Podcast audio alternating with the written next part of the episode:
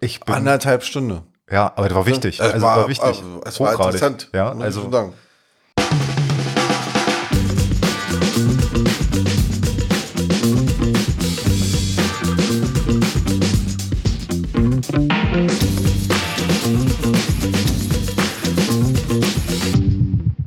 ABE, EBE, Klage. Was gibt's Neues? So fangen wir heute gleich mal an. Also, herzlich willkommen zur Folge 2b. 8B. Nein, 8B, nicht Ja, 2B. genau. 2b, sondern 8b. Ja, der Lars, der mir gegenüber sitzt, äh, äh, ist ein bisschen verwirrt bei Ja, Doppelfolgen. Es war heute so bunt, mein lieber Ramon. Aber schön, dass ihr da dran geblieben, äh, dran geblieben, dran geblieben seid, ja. Und ähm, wir schieben jetzt im Grunde genommen das äh, Interview mit Herrn Kunz vom äh, TÜV Hessen sozusagen hinterher. Der Lars hat hier vier Seiten inzwischen vorbereitet. Ja, ich habe mir ja auch noch ein bisschen, äh, muss ich auch sagen, noch ausgedruckt zur Klage.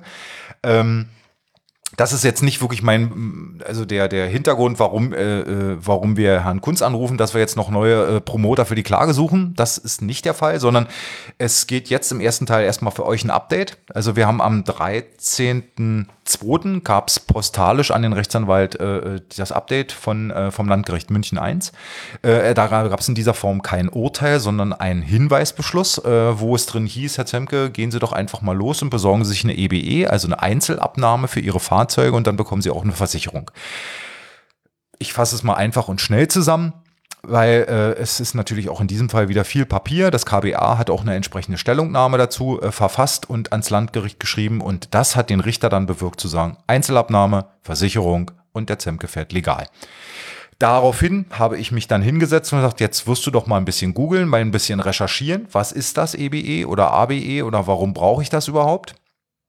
Und so habe ich eigentlich Herrn Kunz kennengelernt, weil ich habe ihm einfach mal geschrieben, habe gesagt, Mensch, Herr Kunz, wie sieht's aus? Äh, ich würde gerne mein Elektroskateboard bei Ihnen äh, per EBE äh, zulassen.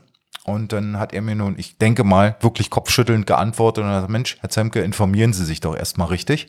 Und daraus wurde ein ziemlich langer und äh, sehr für mich sehr informativer Schriftwechsel. Und am Ende habe ich dann nochmal nachgefragt und gesagt, Mensch, Herr Kunz, könnten Sie uns das nicht allen nochmal erzählen? Weil es war wirklich hochgradig spannend, interessant und ich denke auch für euch alle da draußen sehr, sehr wichtig, das jetzt mal zu verstehen. Warum brauche ich einen EMV-Test? Warum brauche ich eine Klingel, Hupe oder eine Bremse oder eine Lenkstange, um was es ja, das ist ja das zentrale Thema hier in Deutschland. Äh, und deswegen wollen wir nämlich Herrn Kunz anrufen. Und zur Klage, da geht's dann weiter Ende April. Also der Richter denkt dann, äh, Zemke kommt dann mit fünfmal Einzelabnahme wieder ins Landgericht München und sagt dann so, hier und jetzt Schluss damit, jetzt fahre ich legal, aber ich habe so das Gefühl, so wird's leider nicht laufen. Ja, deswegen freut euch auf ein wirklich interessantes Telefonat, hoffe ich. Ähm, ich habe viele Fragen, EBE, ich habe nochmal äh, mir alles aufgeschrieben und gegoogelt und und und und habe Ramon dann auch meinen Ausdruck nochmal gegeben, dass er auch noch ein paar Fragen stellen kann, dass das hier heute kein Monolog wird. Von daher rufen wir doch jetzt gleich an. Fragen oder ähnliches werde ich ähm, dann demnächst dann nochmal, äh, gibt es dann nochmal eine Videomessage, äh, da werde ich mich dann nochmal bei äh, allen Spendern vor allen Dingen da draußen nochmal bedanken. Über, mit dem Marcel Hutfels zusammen von den Scooterhelden machen wir nochmal äh, ein Video und da gebe ich dann nochmal äh, etwas mehr drauf ein und vor allen Dingen, wenn ihr dann am Ende noch Fragen habt über zu dem ganzen Thema, schreibt uns. Wenn wir was vergessen haben, schreibt uns. Ja, das ist ganz wichtig. Wir wollen hier nicht das Rad neu erfinden, sondern mit euch zusammen nach vorne rum. Und von daher, let's go. Ja, wir kommen jetzt weiter. Hintergrund äh, äh, ist die EBE, die ABE. Ich muss sagen, äh, in den Foren, in den Gruppen, auch bei Kai im Forum liest man ja viel darüber. Die Leute machen sich darüber Gedanken. Kann ich für mein Fahrzeug eine Einzelbetriebserlaubnis äh, äh, beim TÜV bekommen? Wo, vor allen Dingen, was muss ich da machen? Brauche ich einen EMV, also einen elektromagnetischen, äh, ähm, wie nennt man das, eine, eine Prüfung? Und und und. Da gibt's ja so viele Vor äh, Vorgaben und Vorlagen. Und ich habe ähm, mir jetzt auch in den letzten, ich sag mal so zwei Wochen ziemlich viele Gedanken gemacht, wo muss ich da hin und ähm, mit wem spreche ich da. Und da ist mir jetzt unser nächster Studiogast oder äh, Podcast äh, äh, Interviewpartner äh, in die Fänge geraten. Äh, ich habe mich an den TÜV Hessen gewandt und hatte mal gefragt, wie ich eine EBE bekomme. Und da hat mir der Michael Kunz geantwortet. Mit dem habe ich ziemlich lange hin und her gemailt und vor allen Dingen sehr, sehr ausführlich. Und er hatte wirklich unmenschlich viel Geduld. Und ähm, da habe ich ihn dann irgendwann gebeten, ob er uns das mal im Podcast nochmal alles erklären kann. Und jetzt Jetzt haben wir den Michael Kunz am Apparat. Hier ist der Lars Zemke und der Ramon Göden. Hallo. Hallo. Ja, schönen guten Tag, die Herren. Ja, Mensch, wir, also nochmal, vielen, vielen Dank, dass Sie uns die Möglichkeit geben heute, dass wir mit Ihnen telefonieren können. Wir haben ja wirklich nur gemailt, das war schon äh, schon fast komisch. Aber, aber trotzdem äh, habe ich mir ein großes Pamphlet äh, aufgeschrieben, was ich Ihnen heute an Fragen stellen möchte. Und äh, ich, denk, ich denke, ich kann da viel zulernen, auch äh, unsere Hörer vor allen Dingen. Es ist ja wirklich, ja, aus Ihrer Sicht bestimmt nicht kompliziert, aber aus meiner Sicht, äh, auf was man da alles achten muss. Und ähm, Vielleicht stellen Sie sich noch mal ganz kurz vor, was Sie jetzt machen äh, in Grünberg und was so Ihre tägliche Aufgabe ist, damit die Zuhörer einfach mal wissen, wen haben wir am Telefon und dann legen wir los. Ja. Mhm. ja, also ich bin Kfz-Sachverständiger beim TÜV Hessen und dort speziell mache ich äh, als Fachreferent für Klasse L-Fahrzeuge meinen Dienst. Das heißt, ich bin tätig in Aus- und Weiterbildung für unsere eigenen Leute und so Spezialfahrzeuge aus Klasse L. Klasse L heißt also zwei, drei und leichte vierrädrige Kraftfahrzeuge. Und das bedeutet also im, im, im normalen Sprachgebrauch Zweiräder, Trikes und Quads. Mhm, okay. Ja, und da, wie gesagt, Ansprechpartner für Sonderumbauten, für Sonderfahrzeuge, für Einzelabnahmen und ansonsten in Außenweiterbildung für unsere TÜV-Kollegen. Ist da denn reges Interesse? Stehen bei die Leute bei Ihnen Schlange mit, äh, äh ich sag mal, illegalen Rollern oder anderen verrückten Fahrzeugen? Also äh, illegal ist äh, jetzt ein bisschen ein schwieriger Begriff. Also zunächst haben wir das oft so, dass Fahrzeuge, äh, denken Sie jetzt bitte weniger an Roller, sondern denken Sie mehr so an Motorräder zum Beispiel, Motorräder, mhm. Quads, dass da natürlich sehr viel Bedarf für Individualisierung herrscht. Also fast kein Motorrad ist Serie. Mhm. Jeder bastelt sich was dran, jeder möchte irgendwas ein bisschen verändern. Im Einzelfall ist es, was weiß ich, mal einen anderen Auspuff oder mal ein anderer Reifen. Aber es gibt natürlich auch Leute, die viel Geld in Kraftfahrzeuge investieren und dann durchaus auch mal eine Harley für mehrere 10.000 Euro umbauen und dann entsprechend äh, die Abnahmen dafür brauchen, damit sie legal im Straßenverkehr wieder teilnehmen können sozusagen. Was ja auch gut ist, dass da jemand da ist, der mal drauf guckt und sagt, also das können sie machen, aber das ist mir viel zu scharfkantig oder das könnte ja abfallen bei 120. Also äh, genau. wir wollen hier gar nicht jetzt irgendwas aufkommen lassen von wegen, ah, brauchen wir alles nicht, das geht schon so, sondern ich finde es auch wirklich sehr gut. Und ähm, da komme ich auch schon jetzt zu meiner ersten Frage das äh, hat mich ja auch, äh, sag ich mal, wo wir den ersten Kontakt dann so ziemlich umgetrieben. An wen wende ich mich denn jetzt eigentlich? Also ich bin jetzt in Berlin und will jetzt zum Beispiel meinen, hatten wir ja auch als Thema 25 kmh Roller, der eigentlich ja kein Elektrokleinstfahrzeug ist, zulassen. Wen rufe ich denn da an oder wen schreibe ich eine Mail? Genau. Also normalerweise, das hängt jetzt ein bisschen, äh, äh, wie soll ich sagen, von Ihrer Situation, von der Wohnsituation, wo in Deutschland sozusagen. Hm. Ähm, würden Sie den, die nächstgelegene technische Prüfstelle äh, anvisieren. Also technische Prüfstelle bedeutet, äh, ich sag's mal so ein bisschen, so ein bisschen platt, der staatliche TÜV. Mhm. Ja, es gibt zwei Institutionen, die Einzelabnahmen machen dürfen. Das sind zum einen die jeweiligen staatlichen TÜVs, das heißt in den Bundesländern, die dort die sogenannte technische Prüfstelle betreiben, mhm. oder sogenannte technische Dienste. Mhm. Ein technischer Dienst wäre ein, eine Sachverständigenorganisation, die sich speziell hat akkreditieren lassen, solche besonderen Abnahmen machen zu können. Denken Sie jetzt bitte mal an die Kollegen von der, von der KÜS oder von der GTÜ. Mhm. Ja. Und in den neuen Bundesländern ist die technische, die technische Prüfstelle die Kollegen von der DEKRA. Und in den alten Bundesländern sind es die jeweiligen Landestüvs. Also bei mhm. uns hier in Hessen wäre das dann TÜV Hessen, der da die Sachen machen kann, nebst den technischen Diensten. Und in den, in den anderen Bundesländern, zum Beispiel in Hamburg, wäre es dann natürlich Hanse. Mhm. Aber, es, aber ich könnte jetzt auch, wenn ich viel und gerne Auto fahre, könnte ich jetzt auch in Hessen wohnen und in Berlin äh, zum TÜV gehen. Das wäre auch kein das, Problem. Das wäre durchaus möglich, weil die, wo die Abnahme stattfindet, also mhm. wo örtlich, das spielt keine Rolle. Es muss nur dann die dort zugelassene Organisation sein. Mhm. Okay. Also diese, ne? Das heißt also in Ihrem Fall äh, in Berlin sozusagen würde ich zum nächstgelegenen TÜV gehen, dort, ne, beziehungsweise zur DEKRA und würde dort dann entsprechend äh, verlangen eine Einzelabnahme. Und das ist auch dann schon wieder das nächste Missverständnis, mhm. wo der Unterschied dann zwischen einer Einzelabnahme und zwischen der sogenannten ABE ist. Mhm. Das wäre auch meine nächste Frage gewesen. genau, das ist nämlich, das ist nämlich so die Standardfrage, die mir auch meistens die, die Endverbraucher äh, stellen. Also ich sage jetzt mit Endverbraucher meine ich jemanden, der eine Privatperson, die ein einziges Fahrzeug hat. Wir haben es ja auch mit Firmen zu tun oder mit Importeuren zu tun, die einen ganzen Seekontainer aus China importieren wollen, hm. wo hunderte von Fahrzeugen sind. Hm. Und deswegen muss man so ein bisschen trennen. Auf der einen Seite die Einzelabnahme, die heißt so, weil wir von einem einzelnen Fahrzeug reden. Und die andere Sache ist die sogenannte allgemeine Betriebserlaubnis. Das heißt also, wo ein Hersteller für eine ganze Serie von Fahrzeugen einmal ein Prototyp prüfen lässt und dann eine ganze Serie baut und die mit Papieren versieht. Mhm. Ja, das ist also der große Unterschied zwischen einer EBE, Einzelabnahme, und zwischen einer ABE, allgemeinen Betriebserlaubnis. Also jetzt muss ich mal fragen, weil ich, ich sage immer Einzelbetriebserlaubnis, also äh, Sie sagen jetzt EBE ist eine Einzelabnahme. So würde es jetzt im Fachjargon richtig heißen. Genau. Also es wird im Prinzip ein Fahrzeug geprüft. Das gibt es halt nur einmal. Es ist sozusagen unik da wird das Fahrzeug auch kriegt eine, eine, eigene Fahrgestellnummer und so weiter und so weiter. Die wird dann meistens am Ende der Abnahme, wenn sie positiv ist, wird die Fahrgestellnummer durch den Sachverständigen eingeschlagen und dann ist das ein Unikat sozusagen, mhm. weil es ja keiner Serie entspricht. Mhm. Ja?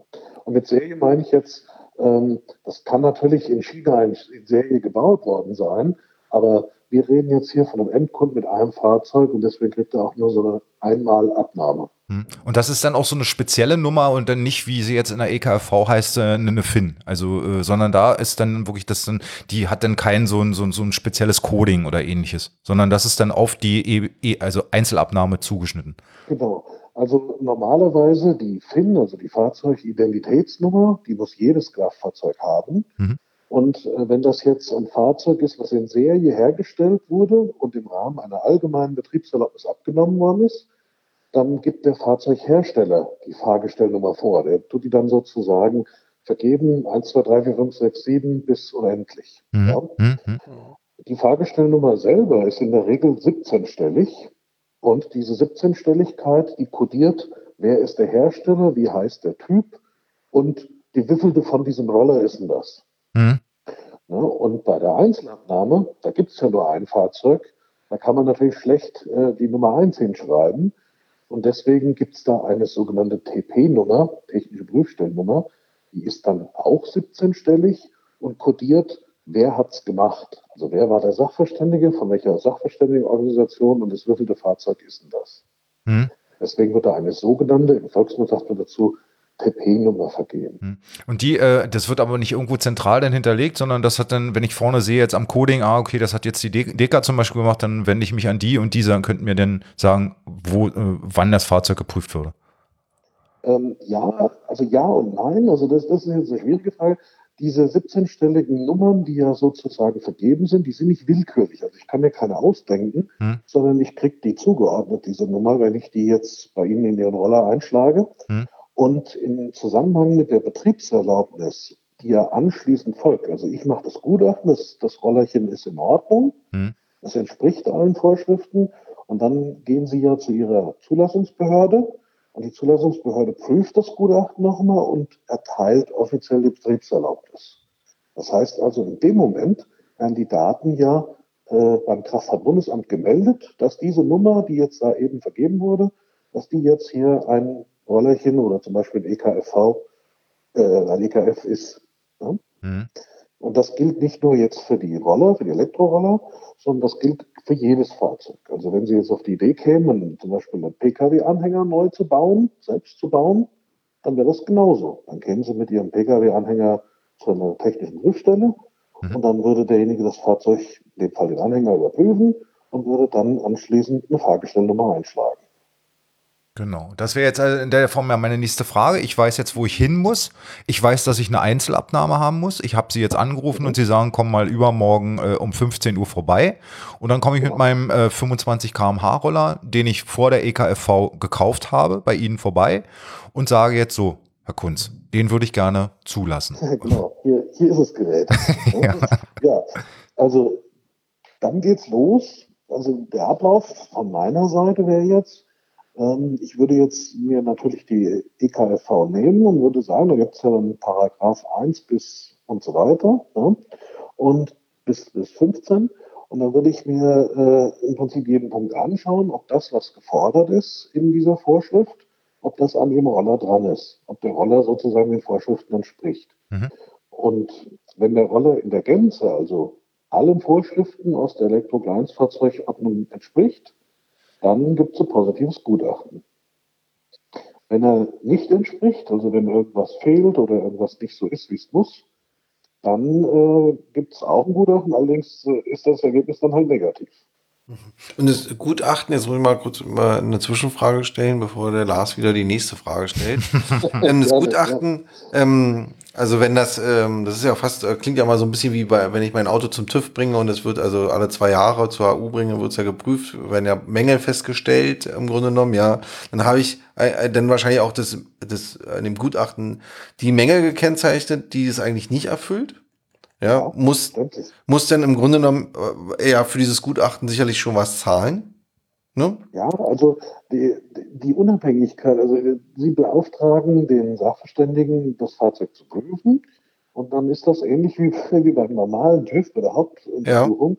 Ja. Äh, das Ergebnis ist vom Preis unabhängig. Das heißt also, Sie zahlen im Grunde mhm. das negative Gutachten, weil er hat mhm. ja für Sie gearbeitet, mhm. er hat sich ja da reingearbeitet.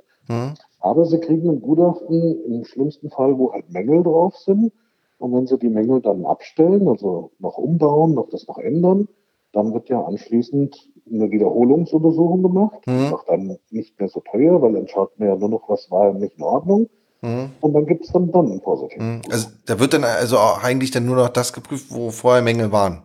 Ja klar, alles okay. andere ist ja dann in Ordnung. Ne? Mhm.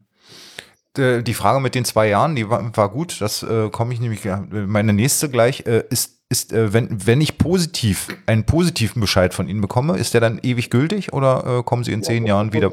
Okay, also ich kann dann also ewig, wenn, ewig fahren. Wenn, genau, wenn also jetzt das positive Gutachten da ist, Sie müssen das ähm, gedanklich ein bisschen trennen.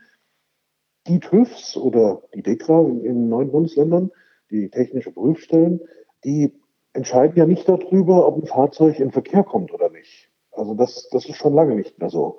Sondern das ist so, wir machen ein Gutachten und bescheinigen den technisch einwandfreien Zustand im Sinne der Richtlinien und der Gesetze. Mhm. Und die Betriebserlaubnis, also der, der final sagt, ja, Sie dürfen am Verkehr teilnehmen mit dem Gerät, das erteilt die Zulassungsstelle, beziehungsweise bei uns in Hessen gibt es eine Besonderheit. Bei uns in Hessen nennt sich das Bündelungsbehörde. Das ist so eine spezielle Zulassungsstelle. Die prüft nochmal, ob das Gutachten von dem TÜV-Mann in Ordnung war, ob da alles vollständig ist, ob der das alles richtig gemacht hat, ob da Bilder dabei sind, ob die Fahrgestellnummer richtig ist und so mhm. weiter. Auf, auf Papierebene. Mhm. Und wenn dann alles ordentlich ist, dann erteilen die offiziell die Betriebserlaubnis. Das heißt, die machen dann quasi auf das Gutachten, äh, ich sage es mal im weitesten Sinn, ein Stempelchen drauf und dann ist es offiziell. Okay, muss ich da auch nochmal zur Kasse? Leider ja. Und das ist ähm, in der Hausnummer, sage ich jetzt mal, so circa 40 Euro. Das variiert ein bisschen von Bundesland zu Bundesland. Hm. Aber 40 Euro plus minus ein paar, paar kleine ähm, ist dann für diese Genehmigung sozusagen erforderlich. Hm. Und wenn Sie die Betriebserlaubnis offiziell einmal haben, dann bleibt die für immer und ewig so lange, bis das Fahrzeug entweder technisch umgebaut wird, also verändert wird, Mhm. Oder bis das Fahrzeug aus dem Verkehr genommen wird im Sinne von verschrottet. Ist das europaweit gültig oder nur für Deutschland? Ja, das ist eine gute Frage. Das, das ist eine, eine, gute Frage im Sinne von eine schwere Frage, weil äh, zurzeit ist es ja so, dass diese Regelung von die Elektrokleinfahrzeuge ist eine rein nationale Geschichte. Das heißt also, diese ganzen in Verkehr bringen von den Rollerchen macht jedes europäische Land nach eigenem Ermessen. Leider konnte man sich im internationalen Kontext auf keine europaweite Sache einigen. Mhm. Bei den anderen Fahrzeugen, denken Sie jetzt bitte mal an die Motorräder, an die äh, 50er Roller, an die, an die Autos, an die LKWs, da hat man mittlerweile europäische Gesetze gefunden, dass ein Fahrzeug so gebaut wird, dass in ganz Europa zulässig ist. Bei den Elektrokleinstfahrzeugen konnte man sich leider nicht darauf einigen, Das sehen Sie ja daran, dass im Ausland dann auch äh, entweder gar keine Vorschriften gibt oder höhere Geschwindigkeiten oder sowas. Und in Deutschland ist eine spezielle Verordnung, eben diese Elektrokleinstfahrzeugverordnung, die sagt, wie die Spielregeln hier sind. Es ist aber so, wenn Sie jetzt den Roller mitnehmen, was weiß ich, in Urlaub nach Spanien, dann äh, dürfen Sie mit dem Rollerchen als Tourist im Grunde teilnehmen. Also da gilt dasselbe wie bei einem Mofa oder so auch. Wenn das Fahrzeug ordentliche Betriebserlaubnis hat, eine deutsche, und auch eine Versicherung hat eine entsprechende, die im Ausland gültig ist, das müssen bei der Versicherer fragen. Und dann spricht da nichts dagegen, das Auto, äh, Entschuldigung, den Roller touristisch auch im Ausland zu benutzen. Touristisch heißt maximal ein halbes Jahr und dann wieder zurück nach Deutschland. Hm. Ah. Wenn, wenn Sie länger wie ein halbes Jahr in einem europäischen Ausland sind, dann müssten Sie das Fahrzeug nach den dortigen Vorschriften anmelden, sage ich mal so ein bisschen vorsichtig. Mhm. Okay, dann kommen wir jetzt wieder zurück. Ich stehe jetzt bei Ihnen, äh, nicht im Büro, sondern draußen auf dem Parkplatz an Ihrer Prüf mhm. in ihrer Prüfsituation. Wie gesagt, mein Roller, den habe ich vor der EKFV gekauft. Der fährt also 25. Also sagen wir, wie weltweit, glaube ich, jeder Roller, der aus der Fabrik kommt, außer die, die gedrosselten in Deutschland. Äh, oh. Da werden Sie ja als allererstes sagen, Herr Zemke, das ist zu schnell. Äh, äh, nun müssen wir ja mal überlegen, wo willst du denn hin? EKFV kriegst du nicht hingebogen, weil äh, du musst ja dann irgendwie drosseln oder äh, und das wird nicht so einfach werden. Also gehen wir in die andere Richtung. Und ja. da geht es dann also, Richtung L1E, hatten Sie immer geschrieben, oder? Genau. Hm? Also jetzt muss man halt wieder schauen, jetzt in der anderen Richtung, was also nicht Elektrokleinstfahrzeug ist, ähm, da gibt es dann zwei Möglichkeiten. Entweder nationales Kleinkraftrad, so heißt die Fahrzeugklasse, oder wir gehen in Richtung international L1E, so heißen die, die äh, Fahrzeuge im internationalen Kontext. Mhm. So, jetzt muss man schauen, äh, meistens ist es so, dass eine Vollerfüllung nach internationalen Vorschriften für ein Einzelfahrzeug absolut nicht, ich sage mal, realistisch ist. Mhm. Das ist einfach, die Anforderungen sind da, ich sag's mal so flach raus, einfach zu hoch. Mhm. Das Fahrzeug nicht speziell dafür gebaut wurde, dann schaffen sie das wahrscheinlich nicht, jedenfalls nicht wirtschaftlich. Mhm. Also bleibt im Grunde übrig noch das sogenannte Kleinkraftrad. Das ähm, Kleinkraftrad nicht für, das ist egal, ob das ein Roller oder ein Mokik oder so ist, sondern das, das heißt einfach so die Fahrzeugklasse. Und da muss man dann schauen, ob es diese Anforderungen erfüllt. Das mhm. heißt also 50 Kubik, wenn es ein Verbrenner ist, 45 kmh maximal und maximal 4 kW, also 4000 Watt mhm. mhm. Leistung. So, und jetzt muss man halt schauen, so, so ein Roller hin, wenn wir jetzt mal einen kleinen, kleinen Elektroroller anvisieren, der 25 km/h fahren würde, dann wäre das schon mal von der kmh her passend. Mhm. Passt ja in bis 45 hinein. Mhm. Jetzt ist aber ein Problem, weil die ähm, Kleinkrafträder natürlich die Vorschriften der STVZO erfüllen müssen. Und da gibt es eine Vorschrift, die sagt, ein Zweirad muss natürlich auch einen Fahrersitz haben. Also Sitz oder Sitzbank oder irgend sowas. Mhm. Also wo ein Fahrer halt sitzen kann. Das heißt, jetzt hätten wir das Problem, Ihr Stehroller erfüllt ja jetzt die Sitzanforderungen nicht. Mhm.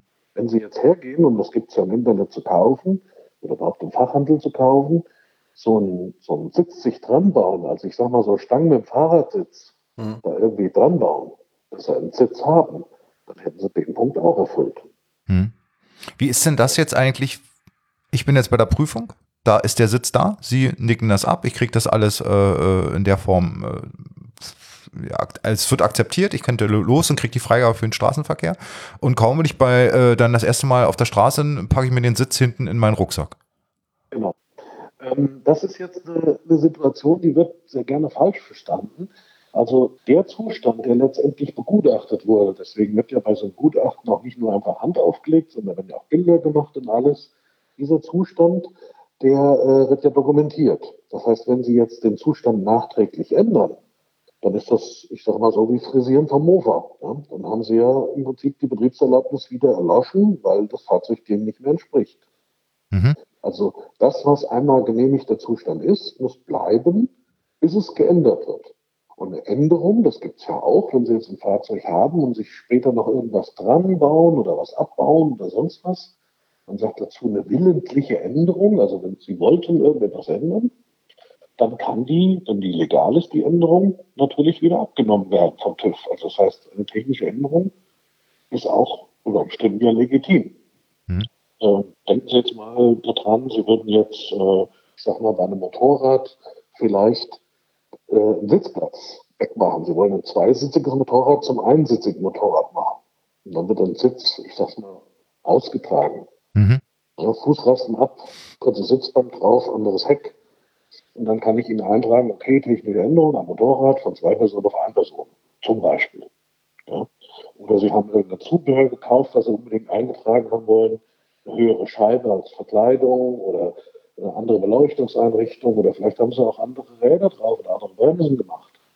Dann kann, ist das eine technische Änderung, dann kann die nachträglich natürlich neu abgenommen werden und neu genehmigt werden. Mhm.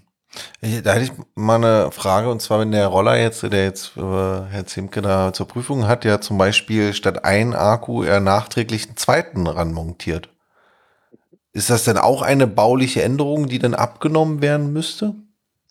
Ja, also wenn Sie jetzt den, wenn Sie jetzt den Akku, der ja bei der Erstabnahme nur ein Akku war, ja. da wird ja mit wird ja auch der Akku unter Umständen benannt, also weil das ja Teil der Abnahme ist auch. Mhm. Wo kommt die Energie her? Mhm. Bei einem Verbrennerfahrzeug würde man schauen, was hat er für einen Tank und beim mhm. Elektrofahrzeug würde man schauen, was hat er für einen Akku. Mhm. Und äh, sie machen jetzt, sagen wir mal, einen doppelten, also noch einen dabei. Ja. ja dann äh, würden sie ja die Kapazität, die Reichweite und so weiter des Fahrzeugs alles verändern. Mhm. Und somit wäre das auch im Sinne einer technischen Änderung eine Änderung. Ähm, das wäre aber meiner Meinung nach jetzt keine so große Sache, wenn der Akku also auch dem ersten Akku entspricht. Dann mhm. äh, sehe ich da gar keinen Grund, Ihnen das nicht als technische Änderung einzutragen. Also das ist eigentlich kein Ding. Mhm. Okay. Wenn das aber ein ganz anderer Akku ist, und jetzt denken Sie bitte mal eine andere Art Technik. Vorher war es ein äh, normaler Akku, jetzt ist es ein Lithium-Ionen-Akku. Mhm, genau. Also einfach eine andere Akkuchemie.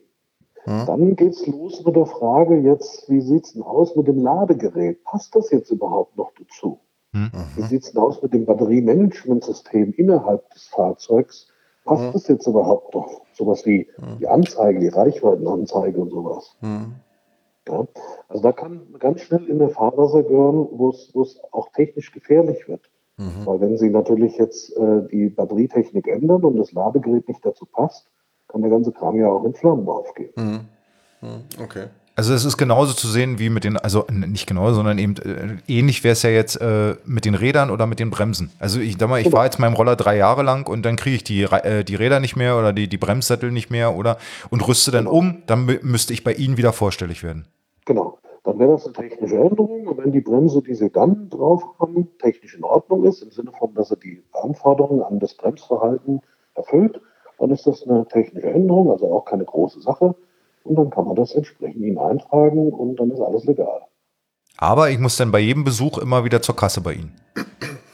Ja gut, äh, wenn Sie zweimal eine Pizza bestellen, dann ist das zweimal Geld. Also, also, nur weil Sie eine Karton du, haben. Guter Vergleich. Du musst eigentlich, also, du musst mit dem, mit dem Roller in der Endausbaustufe hinfahren am besten. Dann hast du es nur einmal. Ja, genau. aber, ne? aber auch so ein Gerät lebt ja und die Technik entwickelt weiter. Das war ja eben die Diskussion, die wir auch hatten. Mhm. Also äh, ab und zu kriegt man halt gewisse Dinge nicht mehr nach. Ja, das stimmt. Und ähm, dazu kommt ja noch, dass, wie gesagt, gerade bei den Zweirädern im weitesten Sinn, und das kennen Sie ja auch sicherlich bei Ihnen, bei den kleinen Elektrofahrzeugen, das, da kommt natürlich jetzt die, die Begeisterung von den Fahrern, die ihre Fahrzeuge individualisieren wollen und somit natürlich äh, verschiedene Mods angeboten werden, wo also irgendwas umgebaut wird und, und, verbessert wird und so weiter. Und wie gesagt, wenn der sich jetzt ein, eine Kleinigkeit ändert, also eine andere Fahrradklingel dran macht, von der ersten Fahrradklingel auf eine andere Fahrradklingel, dann ist das nicht eintragungspflichtig. Mhm. Wenn der aber jetzt hergeht und tut die Klingel abmachen und macht hier irgendwie einen Presslufthorn dran, ja, dann sieht das anders aus. Also da gibt es auch Umbauten, die sind eintragungspflichtig, also änderungsabnahmepflichtig. Und es gibt andere Sachen, die sind, äh, wie soll ich sagen, jetzt schwimmendes Beiwerk. Also wenn der sich jetzt zum Beispiel so, so ein Fahrradgetränkeflaschenhalter dran macht, mhm. das müssen sie nicht eintragen. Ja? Weil das ja mit, der, mit dem Fahrzeug nichts zu tun hat in dem Sinn. Während wenn sie einen Lenker dran machen, oder andere Räder rein, dann sieht die Sache natürlich anders aus. Okay, also alles, was man so großartig umbaut, dann wird es schwierig und dann sollte man sich vorher Gedanken machen. Jetzt, jetzt hätte ich Genau. noch mal. Oder einfach mal Leute fragen, weil ich, ich zum Beispiel, und das sehe ich auch viele meiner Kollegen auch in den anderen Bundesländern und so weiter, wir, äh, wir lieben das, wenn man mal angerufen wird und äh, im Vorfeld gefragt wird, weil es gibt für uns ehrlich gesagt nichts Schlimmeres, wie wenn der Kunde mit seinem gebauten Sache in der Tür steht und sagt, hier, Checker, mach das mal klar. Und ähm, ich dann sagen muss, tut mir leid, das entspricht nicht den Vorschriften. Und vor allen Dingen, wenn dann rauskommt, dass er für 5 Euro mehr irgendwo einen Teil gekriegt hat, was legal gewesen wäre, was ich ihm ohne Probleme hätte eintragen können. Mhm. Ja, meistens bauen die alles fertig, machen alles schön, tun es wunderbar lackieren, alles ist nice. Und dann muss ich Nein sagen. Mhm. Ja, hätte er vorher mal gefragt, wäre es anders vielleicht gegangen. Ich hätte noch mal eine andere Frage. Pedelec S ist Ihnen ja auch sicherlich geläufig. Ne? Die sind ja auch äh, zweirädige, die bis 45 km/h, die haben also so ein, ich weiß gar nicht, äh, auch ein Nummernschild hinten dran. Ähm, jetzt waren wir bei der, bei der Klingel, ähm, waren wir gewesen. Spiegel. Spie- Spiegel, ja, gut, dass die Auflage da etwas höher ist, aber wenn der jetzt zum Beispiel seinen Akku wechselt, ähm, weil der vielleicht kaputt gegangen ist und neu äh, im Grunde genommen ist, müsste er den dann auch abgenommen wieder neu abnehmen? Jetzt müssen wir nur aufpassen, Pedelec ist eine ganz äh, kribbelige Sache, weil der Ausdruck Pedelec, den gibt es gar nicht als Fahrzeugklasse. Hm? Ja, der, der Ausdruck Pedelec ist ein, ein, eine Wortschöpfung aus dem Zweiradhandel, also von den, von den Händlern, die irgendwann entdeckt haben, dass man an einem Fahrrad auch einen kleinen Motor dran machen kann. Hm? Und ähm, Sie wissen, diese Abgrenzung Pedelec gilt ja quasi als Fahrrad und S-Pedelec gilt ja quasi schon so als kleines Moped. Hm? Ja? Und genau das ist eben nicht geklärt. Also das Pedelec, das S-Pedelec, das, was ähm, ein Versicherungskennzeichen hat, das, was, äh, ähm, wie soll ich sagen, auch technisch ein paar höhere Ansprüche hat, Hm? das ist nie richtig definiert worden. Mhm. Ja, da gibt es also die wildesten Dinger. Und deswegen hat man ja irgendwann gesagt, stopp, wir machen das anders. Wir machen jetzt ein internationales Abkommen und da gab es die Klasse L1E und die, die leistungsstarken Pedelecs, also die nicht unter die Fahrräder fallen, die heißen L1EA. Mhm. Und diese Klasse sagt, größer 250 Watt bis maximal 1000 Watt, Hm. 25 km/h Pedalunterstützung. Mhm. Und dann wäre, wenn das Pedelec noch größer ist, also mehr wie 1000 Watt hat, bis 4000 Watt, Mhm. oder eine Unterstützung hat größer 25 km/h bis 45 km/h, Mhm. dann wäre es ein L1EB-Fahrzeug. Ja, da gibt es also dann wieder spezielle Anforderungen. Die einen Anforderungen sind so ein bisschen Fahrrad-like und die anderen Anforderungen für die B-Version sind so ein bisschen Moped-like. Da ist er wohl jetzt weg. Ja. Rufen Wollen wir doch noch mal an? Ja, ich hoffe, sein Akku ist nicht alle. Das, das hoffe ich auch. Also unser ist es nicht. Ja, äh, das ist wieder mal live, kann man dazu sagen. Aber äh, ist auch ganz gut, dass wir kurz getrennt wurden. Jetzt muss ich erstmal Luft holen. Aber spannend, oder? Ja, hochgradig. Hochgradig. Ja, nee, Ja. Äh, klick aus. Wir waren hier kurz im Funkloch, äh, wo auch immer. wir, wir hatten schon Angst, die Akku ist äh, äh, alle, Herr Kunz. War aber ganz gut für uns. Wir konnten mal kurz Luft holen bei den vielen Input, den wir gerade von Ihnen bekommen haben. Hochgradig spannend, haben wir auch festgestellt. Also, wir freuen uns äh, auf die nächste halbe Stunde. ähm, äh, Sie sind jetzt gerade so leise. Kommen Sie noch mal richtig ans. Ja, ja, ja. Jetzt ist alles prima. Ähm, ich habe jetzt mitgenommen. Beim Pedelec waren wir bei L1A, L1B und äh, ich stehe ja jetzt immer noch bei Ihnen auf dem Parkplatz und will, will L1 nur L1E haben, oder? Habe ich das? Wie, gesagt, wir müssen nochmal zurück zu dem Gedanken. Das eine ist eine internationale Fahrzeugklasse mit entsprechenden Anforderungen. Aha. Und das, wenn Sie jetzt sagen, Sie haben einen Roller mit nachgerüstetem Sitz und der ist schneller wie, wie äh, 20 km/h, sodass er also nicht in die EKFV fällt, dann gilt ja auch noch die Möglichkeit des nationalen Kleinkraftrads. Hm, hm. Das nationale Kleinkraftrad, da gibt es auch Vorschriften natürlich für, wie das zu sein hat, zum Thema Bremsen, zum Thema Beleuchtung und so weiter. Im Grunde können Sie sich vorstellen, so einen ganz normalen Moped, äh, ein ganz normales Moped, also Rollerchen, 50 Kubik Rollerchen oder sowas, und was die so dran haben, also sprich Blinker, Beleuchtung, äh, äh, Hupe und so weiter, das müssten Sie alles haben. Okay, Be äh, Beleuchtung, guter Hinweis. Äh, kann ich mir da jetzt zwei USB-Lampen besorgen und die dann einfach äh, vorne und hinten ranklemmen? Was, äh, jetzt müssen wir klären, sind wir im Bereich der Elektrokleinstfahrzeuge? Nee, nee, wir sind, können wir ja nicht. Ich, ich komme ja nicht, ich krieg den ja nicht langsam. Ja. Manipulationssicher wird ja schwierig für mich. Selbst wenn ich hier den Hersteller kenne und der schickt mir ein neues Firmware-Update, muss ja danach sichergestellt sein, dass ich das Firmware-Update dann nicht noch wieder reinspiele, um dann wieder äh, äh auf 25 km/h zurückzukommen, oder? Also so habe ich es verstanden. Also dass man an dem Ding nicht softwaremäßig rumtunen kann. Da wiederum ja und nein. Ähm, wenn Sie jetzt äh, diese Anti-Manipulation, damit ist gemeint, dass wenn mal eine Firmware drauf ist, eine spezielle, dass man die nicht, nicht ohne weiteres, also per Bluetooth, Handy-App oder irgend sowas, mal eben schnell austauschen kann. Mhm. Wenn Sie jetzt sagen, das Fahrzeug hat eine Steuerung, äh, wo man mit so einem USB-Kabel, wie auch immer, eine, eine Software drauf spielt, mhm. und man würde dann anschließend diesen Anschluss, diesen, wo man das draufsteckt, ähm, ich sage jetzt mal versiegeln, also mhm. Nicht so, dass man eben schnell einen Stecker reinstecken kann. Mhm angenommen, wenn es mit einem Harz zugießen oder sowas, hm. dann wäre ja die Manipulationssicherheit im Sinne der Vorschrift durchaus da. Ach so, also das könnte durchaus sein. Ich rufe jetzt meinen Freund als Hersteller an äh, und sage jetzt, wir als Bundesverband haben jetzt eine, äh, wollen eine EBE e oder Einzelabnahme machen. Kannst du uns eine Software dafür schicken? Der sagt, ja klar, setzt eine Custom auf, dann ist für Deutschland jetzt 20 km/h. Sie machen dann ihren roten Siegellack drauf und sagen so, das war's. Dann würde ich das auch kriegen als EKFV äh, oder als EKF. Genau. Im Grunde machen das ja die, die großen Hersteller genauso. Die rufen in China an und sagen, bring, schickt mir genau denselben Roller, den er schon in der ganzen Welt mit, mit 30 km/h verkauft, mhm. nur mit halt einer Spezialsoftware. Mhm. Ja, und, und, genau das ist es. Also die bauartbedingte Höchstgeschwindigkeit, von der wir die ganze Zeit reden, die heißt bauartbedingt. Das heißt, egal was ich mit dem Rollerchen mache in der Ebene, mhm. das wird nicht schneller wie in dem Fall 20. Mhm. Das heißt, ähm, das ist auch eine beliebte Frage von den Kunden immer, die dann sagen, ja, der hat doch so einen Modus, den kann ich umschalten auf 18 km/h. Mhm. Ja, das ist ja nice to know, aber ich kann auch halt um, umschalten auf 35 km/h. ja? Und das ist genau damit nicht gemeint. Mhm. Also wenn, wenn es einen anderen, es muss in jedem möglichen auswählbaren Modus unter 20 km/h bleiben. Egal wie. Mhm. Egal wie, also in der Ebene. Darunter kann es durchaus auch mal ein paar km schneller werden, aber in der Ebene, wenn ein normaler Fahrer drauf sitzt, normal fährt, äh, drauf steht und normal fährt, hm. dann darf es halt die 20 nicht überschreiten. Da gibt es dann noch eine Messtoleranz von, von 2 km/h maximal, aber das ist dann der, der Messung, der Nachprüfung sozusagen geschuldet. Also ich sage jetzt mal, 22 ist die absolute Obergrenze bei der Messung, der technischen Prüfung. Hm.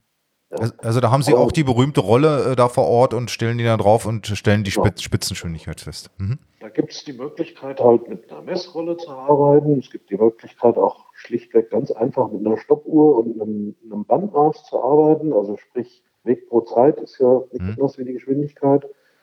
Und es gibt natürlich auch modernere Methoden, ähm, die abgeleitet sind. Also ein hochgenaues GPS-System oder sowas, da kann man das ja alles testen. Mhm. Ja. Jetzt hatten wir übers Licht gerade gesprochen. Da hatten Sie gesagt, ja, da gibt es jetzt Unterschiede. Also, wenn ich das jetzt mal vergleiche mit äh, einmal äh, die 25er, also ich nenne es jetzt mal 25er Klasse, also die, die Richtung L1E geht und die andere äh, 20 km/h äh, Richtung äh, EKF. Ähm, wo ist denn da der Unterschied? Kann ich bei dem einen einfach nur ein Licht ranmachen und da gucken Sie nicht so genau hin? Oder hat beides so, Sie müssen äh, über 25 Zentimeter über dem Fußbodenseiten von, vom Licht her? Nein, also bei der Elektrokleinstfahrzeugverordnung hat ja der Gesetzgeber sich schon Gedanken darüber gemacht mhm. und hat ja im Grunde reingeschrieben, dass er ja nur eine Fahrradbeleuchtung braucht. Mhm. Das heißt also, wenn Sie jetzt so eine, so eine Clipslampe nehmen, die man wie beim Fahrrad auf den Lenker klipst, mhm. und die Lampe für sich so ein Prüfzeichen hat, also eine, eine, zulässige Fahrradbeleuchtung, haben vorne so ein kleines Prüfzeichen drin. Mhm. Also wenn wir jetzt davon ausgehen, das ist eine echte Fahrradlampe mit dem Fahrradlampenprüfzeichen, dann spricht da gar nichts dagegen, dann ist das die Beleuchtung. Ende. Okay, also. Also äh, Elektrokleinstfahrzeug. Hm, das wissen Sie jetzt hm. nicht, aber ich sage es heute jetzt zum zweiten Mal. Da müsste ich jetzt wieder, kann ich nicht in, bei Alibaba äh, in China kaufen und bestellen, sondern ich muss auf dieses Prüfzeichen achten. Ja, aber wenn das, wenn das eine Fahrradlampe ist, die also ihren Namen verdient, dann haben die das auch. Okay. Ja. Aber die machen ja gerne auch einfach, einfach mal so ein Prüfzeichen drauf, oder? Ähm, ja, aber wenn, ich sage mal so, wenn wir jetzt so weit gehen, dass, äh, dass jetzt gefälschte Ersatzteile verwendet werden, also die, die manipuliert sind, schon arglistig, also durch, durch irgendwelche. Nee, also in die, in die, Entschuldigung, in die Richtung wollte ich jetzt gar nicht. Nur ist es ja manchmal so, ich kaufe mir eine Lampe, die kostet äh, da in dem Portal 5 Euro, hat einen USB-Anschluss, ich kann die laden, also äh, und dann wieder ranklipsen und die ist wesentlich heller als die Lampe, die ich zum Beispiel jetzt bei in irgendeinem Fahrradshop hier in, in Deutschland kaufe. Die ist größer, die ist nicht so hell. Ich kann sie nicht äh, nur noch mit einem anderen Netzteil oder ähnlichen laden. Ich meine jetzt einfach so diesen praktischen Unterschied, wo sich der, ja. der Mensch da draußen sagt, ach nee, dann bestelle ich lieber und warte vier Wochen. Ja, also diese, dieses Prüfzeichen ist ja äh, dafür da, dass diese Lampe gewisse Vorschriften einhält. Mhm. Im Sinne von Lichtstreuung, äh, Helligkeit und so weiter und so weiter. Ähm, das ist ja genau der Grund, weswegen wir dieses Prüfzeichen fordern. Weil wenn Sie mir mit einer Fahrradlampe kommen, wo vorne eine passende Prüfwelle drauf ist, dann brauche ich die Lampe an sich nicht mehr prüfen. Da muss ich mhm. nur gucken, wie sie angeht. Mhm. Okay. Ja? Gut. Während wenn Sie jetzt mit einem China-Kracher kommen, dann haben wir das Problem, dass ich ja gar nicht weiß, ob der Streuwinkel, ob die, die Lichtintensität und das Ganze alles stimmt. Mhm. Okay. Das kann ich, das kann ich jetzt wiederum hier an der normalen Prüfstelle gar nicht prüfen. Dafür gibt es das sogenannte Lichttechnische Institut, die sowas machen, mhm. Lichtabnahmen. Aber wie gesagt, auch da wegen der Fahrradlampe vollkommen mit dicken Kanonen auf kleine Spatzen mhm. mhm. Ja. Wenn Sie aber Hersteller von Fahrradlampen wären und sagen, ich möchte hier Fahrradlampen produzieren im großen Stil, hm. oder Sie wären jetzt ein, ein, eine Interessengemeinschaft, die sagen, wir, wir entwickeln so eine Art Umrüstkit, also wo verschiedene Lampen drin sind, die man da braucht und verschiedene Reflektoren und was man sonst noch alles braucht, dann wäre es natürlich sinnvoll, wenn Sie sich da geprüfte Sachen äh, nehmen oder bei einem Hersteller sagen, ich hätte gern, ich möchte gerne eine Lampe produzieren, die, die aber die Vorschriften einhält. Mhm. Und die China-Dinger, die das nicht tun, um es mal vorsichtig zu sagen, die, äh, die haben meistens auch ein Problem. Also die sind dann zum Beispiel zu hell und können blenden. Mhm. Und gerade bei LEDs, bei leistungsstarken LEDs müssen sie sehr vorsichtig sein, weil die aufgrund von der Farbe, die sie haben, das sieht im ersten Blick weiß aus, mhm. aber durchaus auch äh, Intensitäten in, in bestimmten Wellenlängen loslassen können, die Augenschäden Augenschäden verursachen. Hm, das kann ich bestätigen. Ich habe mal eine ausprobiert und habe nur geguckt, äh, ob die an ist. Danach habe ich jetzt meine. ja, ordentlich, ordentlich, ja. Also das kann, äh, ist wirklich krass. Ähm, ja, jetzt waren wir beim Licht, wir waren bei der Geschwindigkeit, äh, jetzt kommen wir zur Bremse. Ja. Bremse gibt es bei den Elektrokleinstfahrzeugen äh, relativ einfache Vorgaben. Da wird ja eine Mindestbremsverzögerung gefordert. Das würde ich im Rahmen einer Abnahme prüfen. Das heißt, ich habe meine Teststrecke, da mache ich meine Bremsung und muss dann in einer gewissen Distanz zum Stehen kommen. Und diese aus der Geschwindigkeit in den Stand in einer gewissen Strecke ergibt ja die Verzögerung und somit die, ob die Bremse zulässig ist oder nicht. Also ich muss hinreichend gut bremsen. Mhm. Und ähm, das wird leider falsch verstanden oft in den Medien. Da schreiben die dann meistens, also ein Roller braucht nur zwei Bremsen. Ja, er braucht zwei unabhängige Bremsen, das stimmt. Aber diese Bremsen müssen auch eine gewisse Wirkung bringen. Also einmal zusammen, beide zusammen müssen eine gewisse Wirkung bringen. Mhm. Und was meistens das Problem ist bei den preiswerten Rollern, jede für sich muss auch nochmal eine Wirkung bringen. Also wenn man jetzt sagt, eine Bremse fällt aus, dann muss die verbleibende Bremse noch eine gewisse Mindestbremswirkung bringen. Mhm. Ja? Und das ist nämlich so ein Problem, das ist in der EKEV, ist das beschrieben, wie viel und wie man das misst, das steht da drin. Und äh, das ist das Problem von den ganzen äh, Xiaomi M365 und wie sie all heißen und diese ganzen, den ganzen nachgemachten, weil die haben ja vorne eine elektrische Bremse, also retardierend, und hinten haben sie mehr oder weniger so eine Schutzblechbremse. Mhm. Und die Schutzblechbremse, die schafft das durchaus, ihren Wert einzuhalten. Und beide zusammen schaffen das auch, ihren Wert einzuhalten. Nur die vordere Bremse alleine, also die elektrische Bremse alleine, die ist oftmals zu schwach. Okay, wo wir jetzt hier gerade schon so, so die, die Typen raushauen. Ähm, ich bin ja den Aldi jetzt letztens gefahren. Der hat ja oben, äh, kann man dazu auch Wirbelstrombremse sagen? Also oben, ja, wo man, ja. Genau. Ähm, äh, der hat ja vorne, also da war ich so arg verwundert, der hat ja vorne nur diese Wirbelstrombremse und hinten eben das, äh, äh sag ich mal, äh, äh, Schutzblech, auf, der, auf, auf welches man genau. tritt. da hätte ich jetzt als Laie, der ja schon einige Roller gefahren ist, würde ich sagen, äh, also, dass man damit äh, eine Zulassung kriegt, äh, erstaunt mich ja doch. Weil wenn ich dann wieder andere sehe, zum Beispiel den Xiaomi 365, den Sie angesprochen hatten, der hat ja eine richtige Bremse mit Bautenzug. Und der, die kann man ja nur richtig durchziehen, aber der hat keine äh, entsprechende Zulassung bekommen. Also der wäre jetzt einer von den Kandidaten. Auch, auch so eine Bremse. Ja, es gibt ja da zwei. Also es gibt ja einmal den, ja. den, den Segway, der diesen ES2 da, der hat ja äh, eine Wirbelstrombremse, aber der Xiaomi, mhm. der 365, der hat ja richtig so mit äh, äh, wie beim Fahrrad. Also das, das fand ich, das war ich ja so irritiert, wo ich dachte, Mensch, warum kriegt der dann keine Zulassung? Und der Aldi hat jetzt äh, mal so relativ günstiges Ding und äh, ja, sah, sah, jetzt nicht wirklich für mich überzeugend aus. Aber ja, letztendlich hat er eine ABE bekommen. Also wenn er, wenn ein Fahrzeug als Serie eine ABE bekommt, dann hat er ja die Wirkung nachgewiesen, die er braucht. Mhm. Nur bei diesen äh, Wirbelstrombremsen beziehungsweise bei diesen Elektrobremsen, Retardierbremse, wie auch immer man es nennen will, da müssen Sie an zwei Dinge achten. Zum einen muss er ja relativ stark verzögern und müssen Sie daran denken, angenommen, jemand würde in den Bergen wohnen, weil wir reden ja jetzt von Straßenfahrzeugen und nicht von Spielzeugen. Mhm. Wenn jemand in, an, an, einem Berg wohnt und hat jetzt, was weiß ich, zwei Kilometer berg runter zu fahren mit so einem Roller, dann muss er ja die Bremse nutzen zum Bremsen. Hm. Und dabei entsteht ja Energie. Hm. Und wenn der Akku jetzt voll ist, weil er frisch von der Steckdose kommt hm. und fährt jetzt eine lange Passage bergunter, wo will er denn mit der Energie hin? Ja. Könnte sich höchstens hinten eine Spule anbauen. oder, oder in den zweiten. Halt leuchten. Ja, genau. In den zweiten Akku. Oder den zweiten Akku, ja, der oben eingebaut ist. Genau, der zweite Akku, da ist er wieder. Ne? Genau, in, ja. in, in, die Powerbank. Ähm, mhm. Jetzt haben wir Licht, Bremsen, Geschwindigkeit. Auf was ist da noch zu achten? Ja, also was, was auch so ein Problem ist äh, bei, den, bei vielen Elektro-Kleinstfahrzeugen, dass sie natürlich sehr kleine Räder haben. Und ähm, es gibt in der EKLV eine Forderung, die steht im Anhang hinten dran, hm. dass das Fahrzeug ja auch einen kleinen Fahrtest machen muss. Der das Parcours. Heißt, der Parcours, genau. Da wird also ähm, so eine Art Bordstein simuliert und da wird ähm, so eine kleine Rampe simuliert, also muss man schräg fahren können und sowas. Und äh, da ist das Problem, dass diese simulierten äh, Höhenunterschiede drei Zentimeter und mehr sind. Und jetzt, wenn dann der Hersteller in seiner Bedienungsanleitung schon schreibt, dass man nur Höhenunterschiede von maximal einem Zentimeter überfahren darf, in der Bedienungsanleitung des äh, Spielzeugrollers, mhm. dann äh, ist natürlich fraglich, ob der so einen Test überlebt. Hm. Und das ist auch meine Erfahrung. Ich habe ja schon einige Fahrzeuge getestet, dass wenn man dann mit Kalacho, also mit zunächst 8 kmh und später nochmal mit Vollgas, also sprich mit 20 kmh, so einen 3 cm hohen Bordstein hochfährt mit kleinen Rädchen, dann kann es passieren, dass das Rad so einen Schaden nimmt, dass sogar die Gabel verbogen ist, beziehungsweise das Rad zertrümmert. Das ist mir einmal passiert. Äh, also da würde ich jetzt spontan sagen, dann sind Sie ein mutiger Mensch.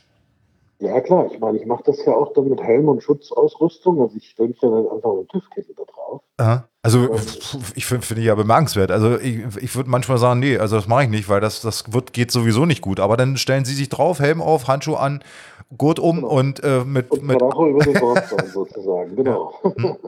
Lassen Sie sich das eigentlich im, ähm, ganz kurz, lassen Sie sich das irgendwie im Vorfeld, dass Sie die Leute noch darauf hinweisen, also was wir jetzt hier heute alles machen, kann zum Funktionsstörung deines Rollers führen, sage ich jetzt mal salopp.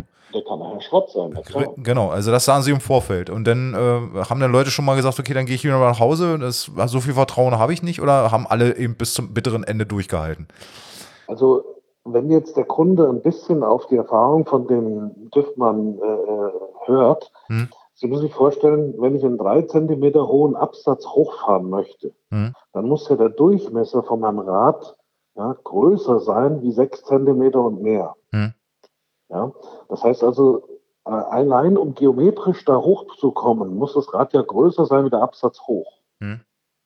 Wenn also jetzt jemand super kleine Rädchen hat und äh, dann noch mit vollem Karacho gegen einen rel relativ gesehen großen Absatz fährt, äh, dann ist natürlich A, die Möglichkeit, dass er nach vorne überstürzt, dass er quasi hängen bleibt an dem, an dem Absatz, während ein, ein Roller mit großen Rädern damit überhaupt kein Problem hat. Mhm.